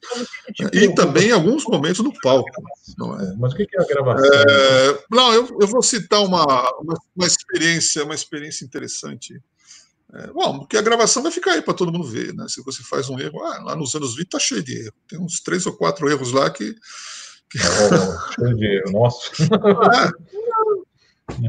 É, mas isso eu, não, a gente, eu, eu assumo. A, a, gente tem que assumir os, o, o, o que a gente vai deixar. Tem, tem que assumir mesmo. Mas, por exemplo, também, no, também em alguns momentos no palco também uhum. eu tive grandes desafios. Um recente foi é, na ópera Piedade, do José Guilherme Ripper, que foi que eu fiz ano, que fui convidado no ano passado. É uma ópera que tem quatro prólogos de violão solo que iniciam cada ato. Então era assim, é, eu eu sou um cara que tem muito que não atua com muita com muita frequência né, em, em, grandes palcos, vamos dizer assim. Eu tô, eu, eu, as minhas atuações são muito restritas a pequenas salas. Tem, se bem que eu já toquei com orquestra e tudo mais, tá? mas há muito tempo eu não, não tinha uma experiência dessa. Então eu, eu, eu, eu, eu entrei no, no Teatro Municipal, na frente da orquestra, fazendo prólogo, não é? E o Teatro Municipal abarrotado. Quer dizer, não é, não é brincadeira.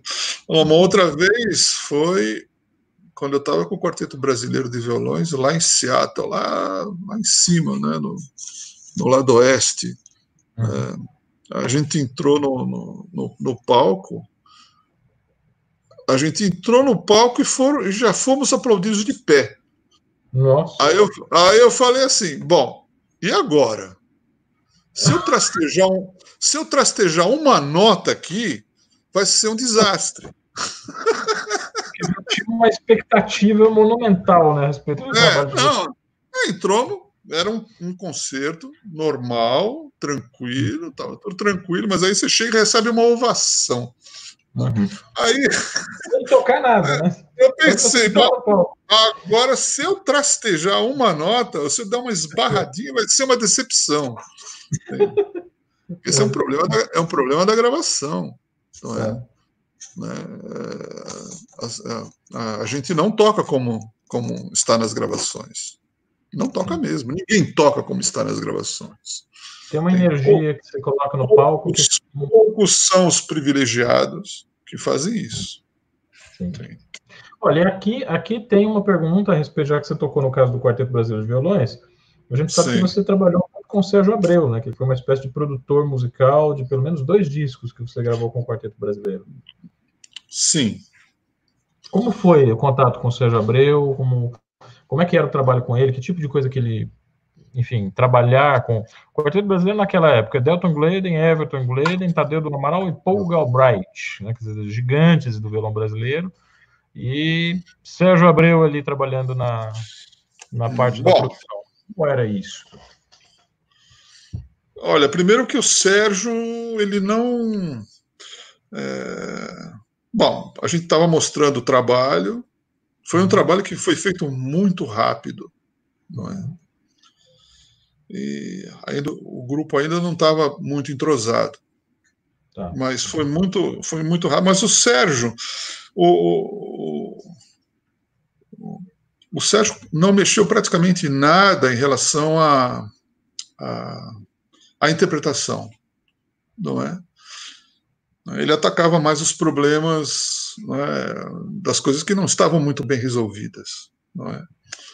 Do ponto de vista, quando você falou está resolvido? Do, é, tanto do ponto de vista técnico quanto do ponto de vista musical. Então, o que ele mexeu basicamente foi na, na no terceiro movimento das Baquianas, em que ele resolveu que o violão que eu tocava que era uma espécie de um solo que ele havia criado num momento ali da, da Baquiana, que ele considerava que estava vazio, que precisava de alguma coisa, ele inventou um solo.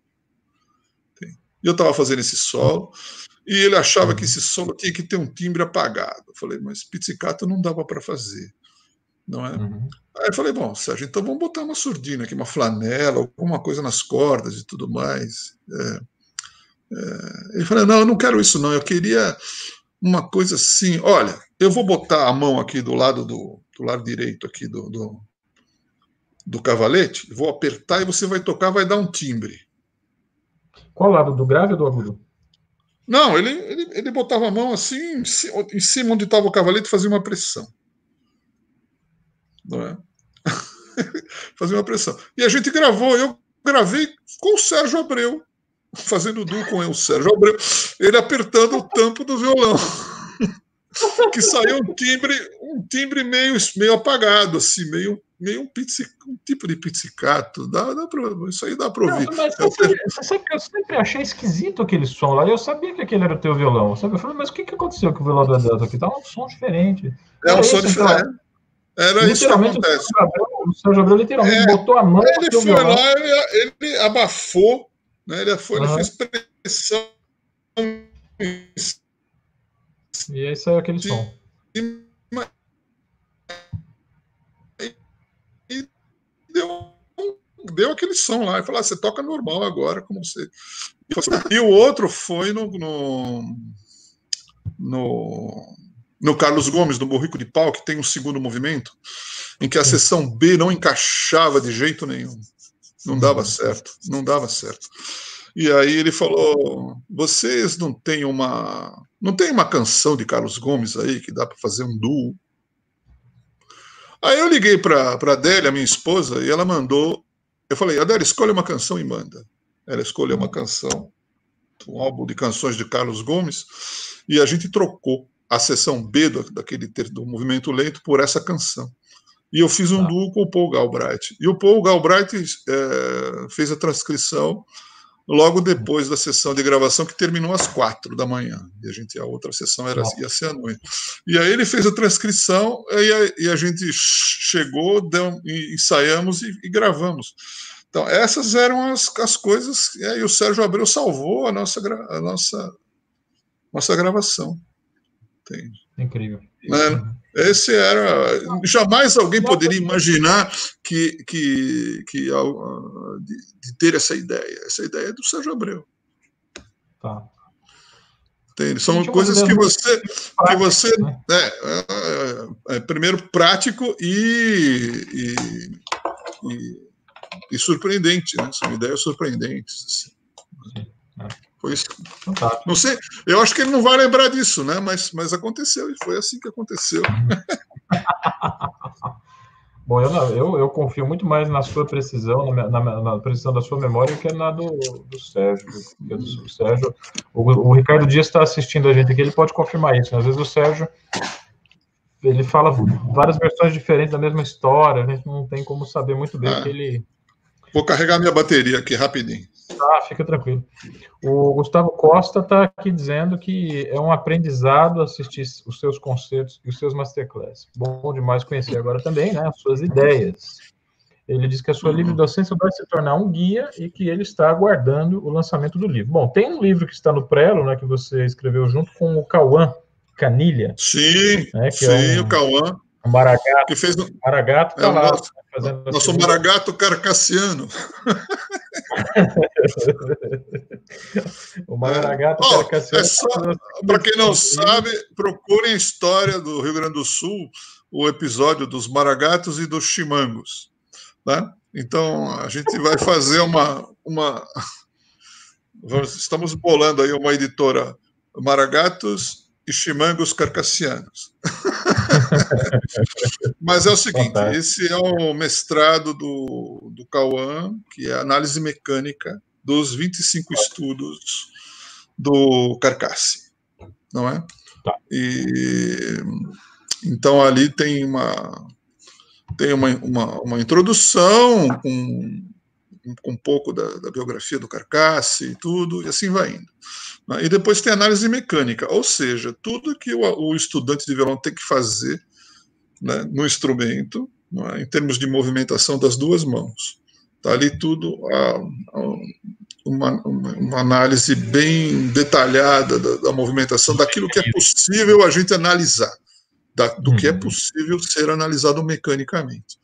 Então, a gente tá. fez uma pequena edição, já está esgotada, a gente fez uma nova revisão, e estamos aí esperando essa, essa situação da, da pandemia melhorar para a gente conseguir imprimir esse, essa segunda edição, e aí eu vou fazer o anúncio dela e vamos fazer lançamento e tudo mais. E a, a livre docência ainda estou fazendo as adaptações e ainda pesquisando o repertório. Né, os repertórios que eu não pude pesquisar, estou pesquisando. Por Você exemplo. Está pesquisando o repertório desde os 12 anos de idade, Adel, é uma coisa impressionante. é mais ou menos isso. Então, assim, eu mandei uma tabelinha de Lenhane lá para você, lembra? Que, você, que, não, que ainda não tinha, né? Então, lembro, agora estou fazendo, fazendo uma tabela dos, uma tabela de coste, por exemplo. Então, assim, ah, são. Né? Então, é, então, tem muitas. É, tem essas essas coisas aí que eu pretendo rapidamente mandar para vocês. Está em andamento também um outro mestrado que vai ser sobre o Opus 1 do Giuliani, os arpejos e os estudos de intervalos. Né, que o Guilherme, Guilherme, Moreno está fazendo, ele está agora na fase de qualificação. Assim que ele terminar esse trabalho, nós vamos também editar esse, esse, esse material, né? Tá. É, para deixá-lo disponível, né? Eu fiz um vídeo aqui no canal, o pessoal pode, pode procurar aí, eu não vou saber de cabeça agora o número dele, mas assim, um novo olhar sobre os estudos Mateus Carcassi, que eu faço exatamente um comentário sobre essa obra que o Edelton está comentando, que ele, que ele orientou o Cauã a fazer, e acabou sendo um trabalho a quatro mãos, né? um trabalho tanto teu quanto dele, né? Uhum, claro. E, mas aí eu digo, mas aí eu digo, por que, os, por que os estudos de carcaça? Por que os estudos de carcaça? Por que os estudos de carcaça?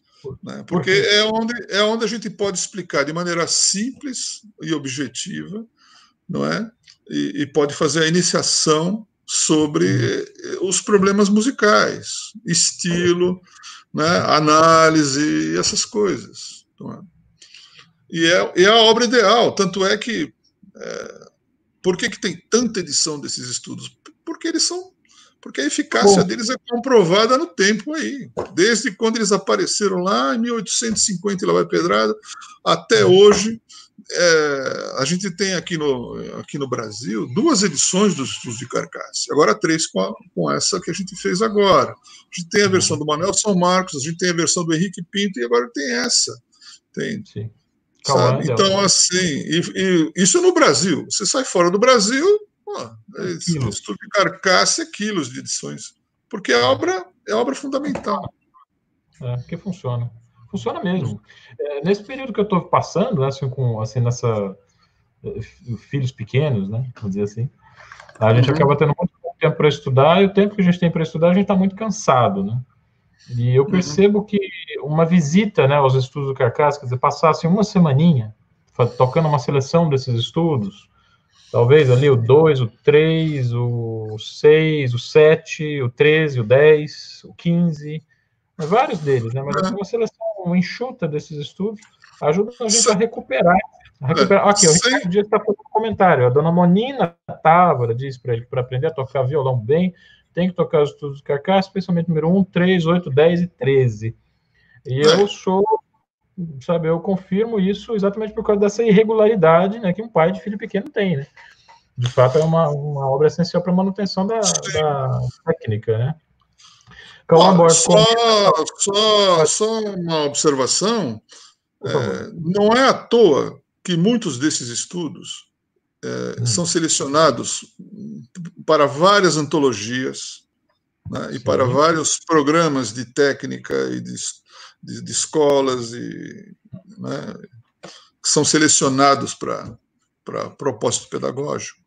É? E são bonitos, né, Delton? Assim, vamos, vamos, vamos falar. Deixa eu prestar aqui as minhas, o meu reconhecimento a você, né?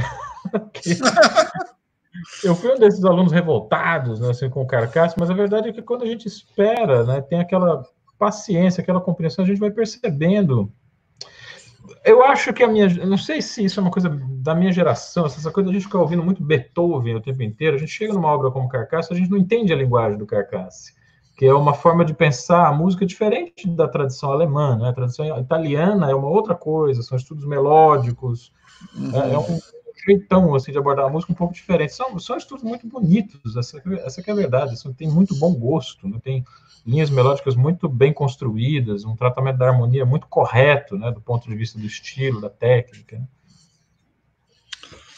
É, tudo, tudo, é, tudo leva a crer que você, que na medida em que você começa a entender a música de uma determinada época, essa música é fica de fácil assimilação, tem tanto para tocar quanto para ouvir.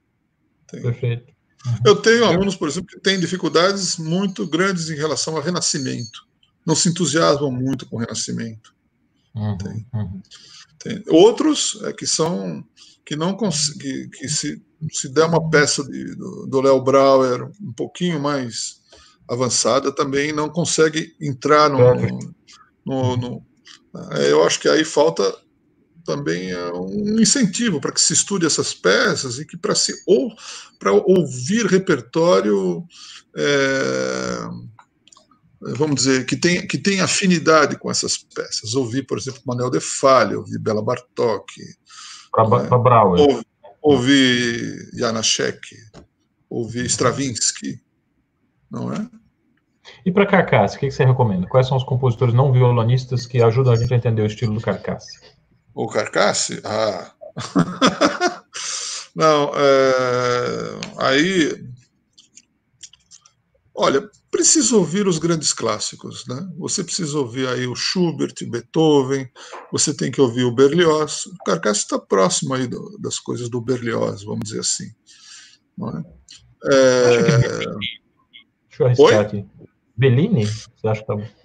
Bellini, Rossini, Donizete, né, o, uhum. os belcantistas. Olha, se você vai tocar Giuliani e não ouve pelo menos o Barbeiro de Sevilha, você não consegue entender o que, que é aquilo. Você vai ficar fazendo arpejo e escala. Uhum. Uhum. E, e Giuliani não é somente arpejo e escala. Entende? Juliana é expressão. É, Juliana, é. A, a, às vezes você tem uma, uma, melodia ali escondida no meio de um arpejo do Juliano, né, que você não percebe o que está acontecendo. Uhum. Não é? Às vezes, se você tivesse uma cultura de escutar as óperas dos compositores contemporâneos dele, aquilo ressaltaria para o seu ouvido de uma forma mais natural. Né? É, exatamente. O Carcasse foi um pouco mais longevo que os outros, né? Ele, uhum. ele viveu até 1858, se não me falha a memória. Então, ele viu, ele viu ali, ele deve ter visto Chopin, ele deve ter visto Liszt e tudo mais. Se bem que ainda a música dele é uma música conservadora em relação àquela vanguarda que acontecia naquele momento. Tá. Não é? Uhum. É, preciso, é preciso ver, por exemplo, que é, Beethoven, Schubert, esses caras, eles eram a vanguarda do tempo deles. Entende? Não era a música do tempo deles, né? Só, por exemplo, é, não tem a dimensão do, do, Beethoven e do Schubert, mas é um cara da, do tempo dele, né? como, como o Giuliani foi. Né? Muito competente né, do ponto de vista da composição. E às vezes, por causa dessa vanguarda que chegou até nós, a gente julga esses compositores violonistas de uma maneira equivocada, não consegue compreender a mensagem deles. Né? É, exatamente. Por isso que é importante a gente ler história. Uhum. Né? É, é, é, e aí depois fazer um estudo da história do período, não só da história da música, mas da história em si. O que estava acontecendo? É, por que, que tem muita marcha militar ali na música do Sor? Porque o mundo estava explodindo em guerras napoleônicas, né? porque né, o ambiente né, era um, sabe? Porque a sociedade estava em ruptura com a, com a, aristocracia, a Revolução Francesa acontecendo ali, né? Queda da Bastilha, né, o final do século XVIII. Né, então, por que, que a música tem essas características? Né? Uhum. Também esse apelo, é um, esse apelo revolucionário. É um, né? é um reflexo do tempo. É um reflexo do tempo. Fantástico. O Leandro Quintério está perguntando para você se haveria outro ciclo de estudos com função e estética semelhante aos do Carcasse. Ah, sim, claro, isso tem. Tem. Uh, os estudos de Giuliani, por exemplo. Uhum. Os estudos do Giuliani, o, o, Opus, o, o Opus 48, ele vai um pouco mais além, entende? mas é um uhum. ciclo fantástico, pra, é um ciclo fantástico para trabalhar os dedos. Tá. Né? O Opus 48 do Giuliani. Tem. Você acha que os Shore poderiam ser considerados, colocados ao lado assim, do carcaço, talvez? A estética é um pouco é diferente, né? Mas... A estética é diferente e a maneira de construir a música é diferente. O, tá. Enquanto que o, o carcasse está dentro do, do ambiente da ópera, onde o, o, o virtuosismo é um dos, dos objetivos, o SOR está sempre fazendo construções musicais, né? construções a duas, três vozes. Tem? Então, os estudos de SOR, mesmo, mesmo aquele que exploram arpejos ou escalas e tudo mais, eles têm essa característica. Tem. Tá. É uma, são estudos que têm uma construção musical. Eu só tá. pensava em quarteto de cordas, né? ele pensava em coro, porque a formação dele foi essa, ele cantava no, no coro do Mosteiro de Montserrat, e ele ouvia Haydn, Mozart, essas coisas, né? Então, então ele pensava nessa construção do quarteto de cordas, da condução das vozes. Exatamente. Então aí é fantástico para para o trabalho desenvolver é, um raciocínio da, da, da, polifonia. A polifonia é a base para da, da, interpretação musical, mesmo em peças onde a harmonia impera. não é? O, o Leandro, que fez essa pergunta, ele foi um dos poucos alunos que eu tive que fez uma grande quantidade de estudos de Sora. Acho que ele praticamente ele fez quase todos. Acho que faltou, faltou aí uns, uns 10 estudos, se não me falha a memória. Mas. Ele zerou, é, ele zerou o game, né? Zerou o game. Ele pode falar o que representou isso para ele, porque foi um, um ganho né, na, na, na um ganho de, de, de no, no, pensamento musical e, e, na técnica também, sem dúvida. É, eu posso falar, porque assim, eu tenho, eu, é, eu, inclusive eu tenho que te agradecer muito, Adelton, que a minha, você assim, desculpa tomar muito tempo para falar isso, mas assim, o Guilherme de Camargo dedicou o mestrado dele a você com uma dedicatória que eu achei muito bonita. Né? Ele disse assim: Eu dedico meu mestrado ao Adelton, que me ensinou a ler e a escrever. só só que foi aluno do Adelton que entende o que, que significa isso. Não é, não é, que você alfabetizou a gente, né? mas é que você realmente ensinou a gente a ler peça, ler uma partitura, né? e como escrever, enfim, no sentido de escrever a nossa proposta interpretativa em uma, em uma ah. obra. Então, conceito muito mais amplo, né, muito metafórico. Quando eu me, quando eu terminei meu doutorado em 2014, eu acabei participando do processo de pós-graduação dos seus orientantes dessa época. E o Leandro Quintério é um dos caras que eu vi a evolução dele, assim, desde o início da graduação até o mestrado que ele defendeu, realmente foi uma coisa estupenda o crescimento desse cara, né? E tudo baseado nessas ideias pedagógicas, musicais e artísticas. Eu queria deixar ressaltar, eu queria ressaltar aqui nessa live, para o pessoal que está acompanhando a gente, é, como está imbricado no seu pensamento essa ideia de técnica, ensino e musicalidade, tá? Na, na, na estrutura que a própria universidade oferece em termos de ensino, pesquisa e extensão, tá? É, para mim, esse é o grande guia, sabe, sabe o norte que está orientando toda a sua fala e toda a contribuição que você está dando para o canal. Nós estamos com quase duas horas de live e nós temos algumas perguntas que eu gostaria que a gente pudesse contemplar, assim, dos usuários, tá? ok. O Dart Bom, Verde está dizendo aqui tá. é, é que... Eu vou... Ah, pode falar, antes de eu começar aqui com as perguntas. É... Bom, só, bom, só uma, um comentário sobre o Guilherme Camargo. O, o ah, Guilherme sim. Camargo. Bom, ele fez a graduação comigo no departamento de música, mas ele já estava, é, no final da sua graduação, ele estava já totalmente imerso no, no mundo da música antiga. Ele tinha feito uma viagem para a Holanda e tudo mais. Uhum. E, e, e, já estava dentro da, da música antiga. E deu, e deu uma contribuição muito importante para nós, que foi a tradução do método de SOR, que é um, um trabalho muito complexo, muito difícil. É.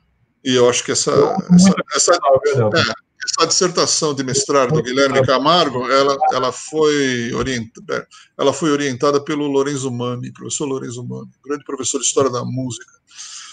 E, e eu fiquei muito contente. Um dia desses, aqui em casa, né, eu, eu apareceu uma uma, um vídeo da Paixão Segundo São Mateus, é aí com a OSESP, e o Guilherme de Camargo estava lá fazendo a parte de, de alaúde, né? E isso me deixou muito feliz. Entende?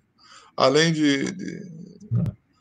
além de, de ver a, a desenvoltura dele, né? Na música antiga, aí no seu doutorado também sobre o Gaspar Sanz, que foi um trabalho muito, muito, muito brilhante, muito interessante. Né? Ele participou dessa Paixão segundo São Mateus é, e eu fiquei muito contente de vê-lo lá.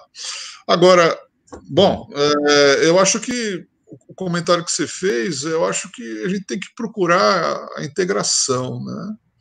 É, agora, nem todos os alunos do departamento de música estão interessados em pesquisa. Isso é, é normal que aconteça. O camarada está lá, ele quer tocar.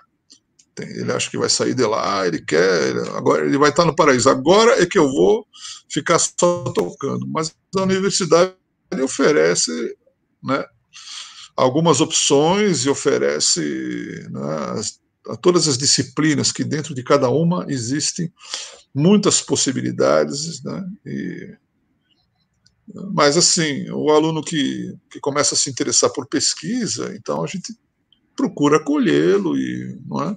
Isso aí a uhum. gente vê muito na fase final do curso, não, no momento em que ele está fazendo o TCC. Né? Mas o que a gente procura fazer, ou pelo menos o que eu procuro fazer, é uma, uma integração entre você tocar um instrumento né, e, e entender o que você está tocando. É basicamente isso. Tá. Bom, você Bom, quer passar é, para as perguntas? tem, tem, tem o, o Dart Verde. Tá, eu, eu, acho muito engraçado esse apelido que ele inventou aqui. Ele bota uma máscara do, do Darth Vader aqui. Que tá na ah. moda, né? O Darth Vader tá na moda. Tá mencionando os estudos Nikita Koch, mas eu queria que, que você comentasse uma outra coisa aqui, ó. Uh, antes, só complementando o que a gente ah. tem falado, a Maria Aro, na, na hora que fizeram a pergunta para você, ela lembrou aqui dos estudos Opus 48, tá? E está complementando o comentário dizendo uhum. que está totalmente apaixonada pelos, pelos estudos do SOR, tá ouvindo tudo, decorando tudo, tá evoluindo com eles. É um grande é. depoimento. A Maria, bom, olha, vejam, vejam só, a Maria Aro, professora da Unirio, que recentemente se aposentou, mas uhum. não, se aposentou, não se aposentou do violão, com certeza. Uhum. Eu conversei com ela um dia desses e ela uh, e ela me contou que, está, que estava totalmente apaixonada pelos estudos de SOR é? e que, que que ela está assim, é, ela está mudando a cabeça por causa dos estudos de SOR. Né? Ou mudando, não, está botando né, a cabeça ainda mais adiante né, da experiência maravilhosa que ela tem com o repertório que ela faz, não é? Maria, ela, ela é responsável aí pela, pela obra do Nicanor Teixeira, né, e pela obra ah. do Verocai, que são obras importantes aí no repertório do violão brasileiro. É? Ela é uma violonista conhecida por fazer repertório de violão brasileiro. Né? Brasileiro, tá? tá então, aí, é... então, a experiência da SOR. Eu, eu tenho certeza que com os estudos de SOR, o violão brasileiro da Mariaro vai, né, vai né, explodir. Vai explodir, vai de vento em popa. Maria, um grande é. abraço para você, querida. Muito amiga, uhum. muito querida. Muito querida. É, não sei como é que a gente poderia dizer isso, mas assim, como é que um estudante que não tem um bom violão pode é, trabalhar refinamento de som? O que, que, você teria a dizer a respeito desse problema? É, ele disse que está com Yamaha, né? E sente falta de, falta do violão do meu professor. Parece que estou evoluindo. Isso é normal. Claro, é normal, sim. É lógico, se você sente a necessidade de um violão melhor, você está evoluindo. Entende? Uhum. Talvez isso não aconteceria se você tivesse um Hauser na mão fazendo arpejos de Giuliani. Talvez uhum. não. Né? Mas assim, na medida em que você vai percebendo que você precisa de um instrumento melhor, você aí vai investir num instrumento melhor. Aí você vai entrar num outro estágio e esse estágio vai levar você para um outro instrumento ainda melhor. Tem que ser assim, é assim que vai, que vai acontecer. Não é?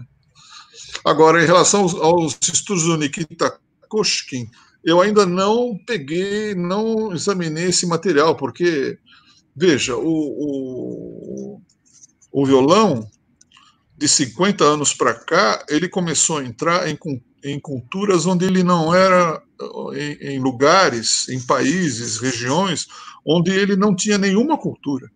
Tem. E aí a, a gente tem aí. Não é? Então existem. Você conhece essa obra? Você conhece a obra não, do Maurício Camargo? Perdão, não, não conheço. Não conheço. Então é assim, é claro que. É... Vai anotar eu... aqui, viu, Maurício? Obrigado pela sua, pela sua indicação, tá? Vamos anotar Isso. e ir atrás. Nós vamos ah, anotar e vamos atrás do material. Deve então um, é. Croácia, um, sei lá, Europa, Europa, leste europeu, alguma coisa assim. É, o leste europeu. Então, é, você vê, por exemplo, Sérvia, Montenegro, né? Uhum. Você vê violonistas brilhantes aí, Croácia. Nós tivemos aí a Ana Vidovic aqui no Brasil, aí no Festival Léo Brauer, não é? é sim, escolas de violão muito sólidas, né? Que surgem aí de repente. Não é? é. Então, é, esse pessoal produz material didático de primeira linha, né? É. Então, é assim, eu não, não vou conseguir é, fazer colocar todos, todo esse material dentro do, do, do, meu trabalho, mesmo porque ele está voltado para uma realidade nossa aqui, vamos dizer assim, né, que eu procuro atingir. Mas o, o, o exame desse material é sempre muito bem-vindo. Legal. Ulisses Rocha tem um material interessante também, uma grande série de estudos. Sim, Ulisses Rocha tem uma grande série de estudos, sim. Tem. Os livros do, do, do Marco Pereira de harmonia, para quem se interessa com, de música popular, de ritmos populares, por exemplo, também é uma coisa bem interessante de ser explorado. Né? Tem aí do, do um, um rapaz lá de Curitiba, é, o Menandro, Menandro também me mandou uns estudos bem legais, bem interessantes. O Valtel Carlos, Blanco né? também. É, Cláudio Menandro. Cláudio Menandro. O, também recebi o material do Valtel Blanco, também com estudos muito legais, com peças assim, ah, que tem uma boa aplicação didática de repertório brasileiro. Né? Perfeito, perfeito. Ah, Felipe Valois, lá em cima, não vou poder resgatar o comentário dele, já está meio perdido aqui. Ele pediu para você fazer um comentário sobre os, as diferentes possibilidades de construção de instrumentos. Né? Então, violão brando de oito cordas, violão double top com fibra de carbono, violão treliça, violão com tampo de, meio tampo de cedro, meio tampo de abeto, né? todas essas vertentes. O que, que você tem a comentar a respeito delas? E qual é a vertente que você adota no seu trabalho? Olha, bom, eu eu sou ainda muito tradicional, né? Eu sou ainda do, do dessa geração aí, Segovia, depois Julian Brim, não é? é? Eu gosto do violão tradicional. Não é? Agora, nós estamos uma construção Abeto, planta Hauser Torres, basicamente. Por exemplo, né? Por exemplo, Né? que é outra planta diferente, não é? é agora, está chegando um momento em que as madeiras estão se esgotando. Não é? A gente não tem, não vai ter muita saída isso para para entrar em, em, pesquisa de materiais, de materiais diversos, de materiais sintéticos diversos. Né?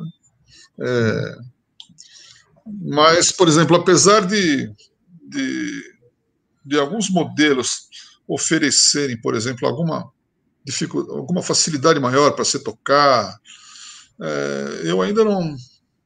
Eu acho que ainda, para mim, é, o violão tradicional ainda me satisfaz plenamente. Entende? É, acho também que é, quando você pega um, um, violão e põe oito cordas, você precisa, vamos dizer, adaptar um, uma parte do repertório tradicional para esse instrumento, que é a coisa que o Paul Galbraith faz, né? e, e criar repertório em cima desses, desses instrumentos, né? é o que ele faz. Não é? Então, é, eu acho que aí cada um tem que dar a sua contribuição. É? Mas aí eu penso muito como como como o Julian Brin no final do, do livro do Graham Wade comenta, né, que ainda ou no prefácio, não me falha a memória, o livro, que ainda o, o violão tradicional é, um, é, ainda um instrumento que tem a sua, um, que é um instrumento já fechado, vamos dizer assim, né? em termos de, de, de equilíbrio e tudo mais. Hum. Então, é, são, são todos movimentos que estão, que estão no início, não é? são experiências de vários luthiers, com, com vários materiais, né? com opções de novos materiais, que é praticamente a gente é, está. Né, não sei, a, a história que vai nos dizer aí como é que a coisa vai andar né, principalmente no caso, no momento em que essas madeiras né, não, não tiverem mais, né, não forem possíveis. O Ricardo Dias nos traz uma boa notícia, né? Ele diz que está sendo replantado, né? Há vários projetos de replantio de abeto, né? Graças aos céus, o Ricardo Dias é um outro grande entusiasta do violão tradicional, desse violão que a gente está comentando. É, esse, esse, isso, isso também é uma coisa que é do, do, do, movimento da ecologia, né? Que a gente vai, vai ter que. Nós vamos entrar agora numa era em que é, os problemas ecológicos estão aí na nossa frente e a gente precisa enfrentá-los, né? A gente precisa reflorestar o mundo, não tem O mundo não, não vai ter saída se ele não for reflorestado, não vai ter jeito. É. é. Essa, essa crise que nós estamos tendo com o coronavírus é diretamente uma crise também ecológica, né? porque a mistura de ecossistemas, né? É é, na, medida, na, medida, na medida que você tira o ecossistema dos bichos, os bichos vão trazendo os vírus para nós. Eu acho que é, é por aí. É justo, né? É justo. A gente tira, a gente tira o habitat deles, eles nos devolvem com, com vírus. Com vírus. O vírus estava lá quietinho ali no meio da floresta, ninguém mexia com ele. Agora, de repente, ele fica no nosso vizinho. Né? Então. É. é. Delton, projetos futuros, tá? A gente já está chegando aqui no finalzinho do, do nosso tempo juntos. Tá, tá, olha, eu te falar, tá um prazer falar com você. Tá? Você realmente, assim, você sabe que eu sentaria com você durante dias para escutar as suas histórias. Você é um cara que, com quem eu aprendo, assim, mesmo quando a gente fica em silêncio, tá? Um do lado do outro. E, mas, enfim, a, a live vai ter que acabar em algum momento, né? Tá bom. E, bom, eu, eu também queria... aprendo. Também aprendo com os alunos. Eu acho que muita coisa eu aprendi com os alunos. E algumas vezes eles me surpreendem com certas digitações né, e com, né, e com e às vezes com é, isso acontece muitas vezes quando a gente dá alguma certa liberdade a gente começa a perceber é, né, o quanto musicais eles são a gente não percebeu ainda né, a gente é muito preocupado com as avaliações e tudo mais né? mas eu, eu sempre estou aprendendo com os alunos e, e essa é a razão do meu trabalho. Né? Agora, projetos para o futuro, eu, eu pretendo fazer algumas gravações de obras brasileiras que ainda não tem gravação. É, é, pretendo escrever ainda algum, alguns, algumas, alguma coisa sobre técnica. Sobre, tenho em mente um livrinho de escalas, que, são, que é um tipo de, de, de abordagem que eu, que eu, que eu dou para os alunos do departamento de música, que queria registrar essas coisas, não é? Uhum. E, e, planos de, e planos de tocar repertórios diferentes, né? Fico bolando coisas, programas com, por exemplo, com abordando alguma determinada forma musical, é? É, com estudos ou com sonatinas ou com alguma forma específica, desde que não fique chato, vamos dizer assim, né? Uhum. Enfim, tenho todas essas essas ideias ali que me surgem que eu sempre estou anotando aqui, né? E, e separando né, fazendo um arquivo de fazendo um arquivo de sonhos, né, separando partituras, é, enfim, e assim e assim vai. O Glauber Rocha está te dando uma sugestão, um pedido ou um conselho, não sei como uhum. tem que ser entendido.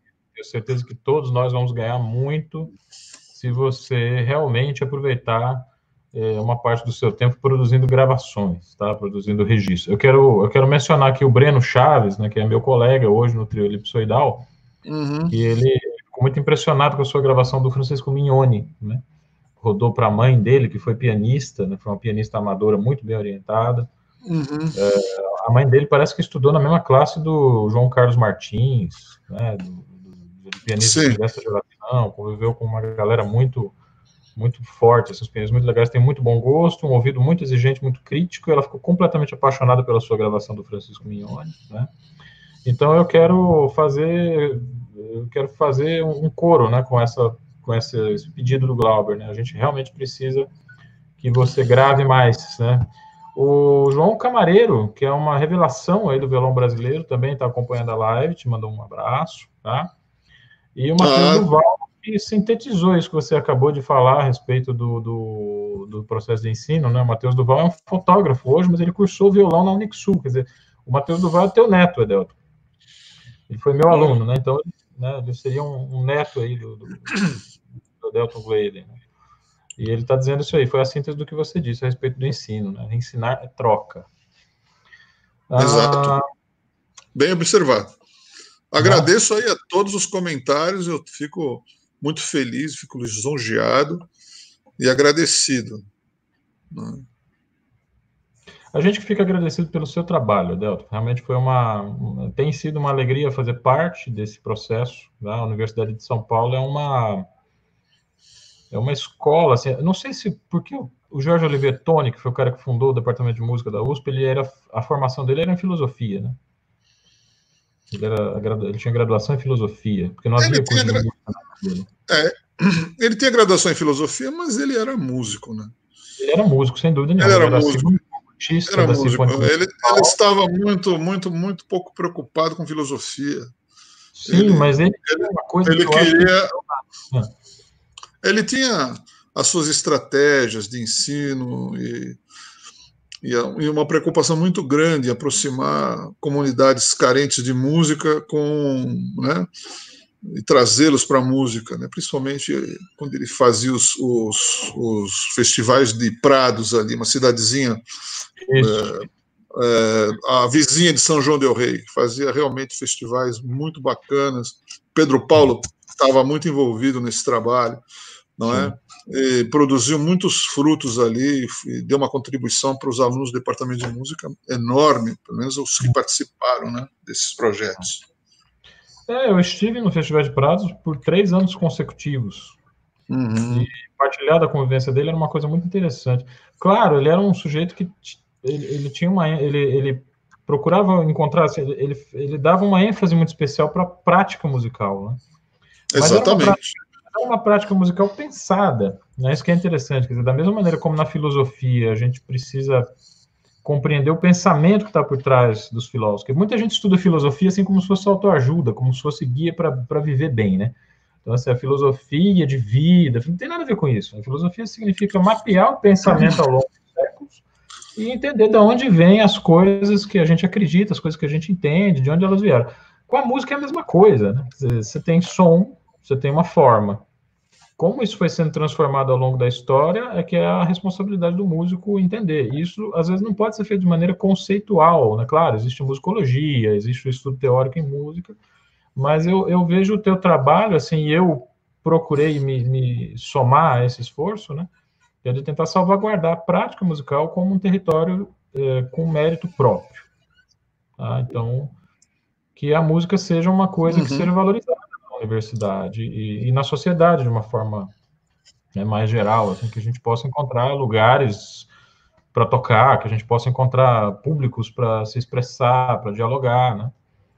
É, é, e também, e também é, tirar nessa experiência que a gente está vivendo hoje, não é, alternativas né, para para para a música, para a gente divulgar o nosso trabalho, né? É o grande desafio do momento agora. Tá. Nosso grande desafio. É, eu, eu, vejo, eu vejo que, por exemplo, essa live que nós estamos fazendo, eu falei isso para o Giacomo também, né? Uma conversa que eu nunca tive com o Giacomo, né? Eu que trabalhei como professor substituto, professor temporário na Unesp, na vaga que ele deixou quando ele se aposentou, né? Mas eu nunca tive oportunidade de sentar com ele para conversar. A, a, primeira oportunidade foi a, foi a live que eu fiz com ele.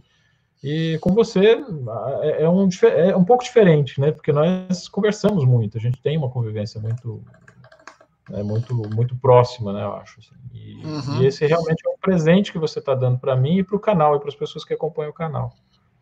Ah, então isso talvez não aconteceria se a gente tivesse num ambiente um pouco mais presencial, né? Agora nessa nessa necessidade de buscar formas de continuar trabalhando, de continuar existindo, é, você foi generoso, né, cedendo esse tempo aqui, então, para o canal, para que as pessoas que acompanham a gente aqui possam ter, uh, conhecer o teu pensamento um pouco mais de perto. Ok, sem dúvida. Muito obrigado. E, uhum. e eu estarei sempre disponível, né, a partir do momento que, vocês, que você quiser me chamar ou que vocês quiserem me ouvir, eu estarei disponível. Maravilha, Delton. A Matheus Oliveira, vou deixar o último comentário dele, está dizendo que essas lives que eu tenho feito precisam de parte 2. Uhum. O cara está querendo basicamente assim uma, uma tetralogia, né? Dizer, cada live com duas horas. Né? Delton, cada dia que passa, eu te admiro mais. Todo convívio com você traz muitos aprendizados, esperando ansiosamente o fim dessa pandemia. Obrigado a vocês pela live maravilhosa. Luísa Campelo de Freitas, deixou Luísa, Obrigado, querido. E... Obrigado, Luísa também está se despedindo, deixando um abraço. E o, okay. o Ricardo Dias. O Ricardo Dias está aí uhum. até agora, né? Diz que aprendeu muito hoje, claro, né? Uhum. Sempre aprende muito com ele. Ô, Ricardo, você, então... precisa, você precisa editar o seu livro, seu guia do violão. Precisa editar. Sem dúvida, sem dúvida. Precisa editar. Mas, um grande abraço. Considerações finais? Tem alguma coisa que você gostaria de dizer para finalizar esse nosso encontro?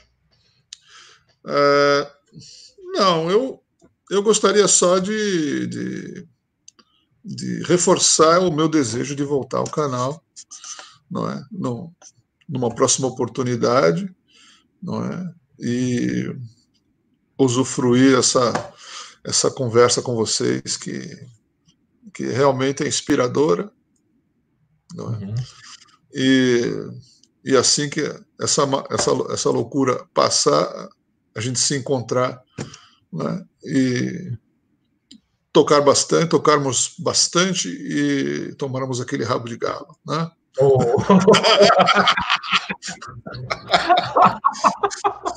Maravilha, querido. Tá? Muito obrigado, Edson. Muitas um saudades. Abra... Um grande abraço para a Adélia, tá? Manda um abraço forte para ela. Estou com muita saudade dela também. E um, um grande abraço e beijo a todos.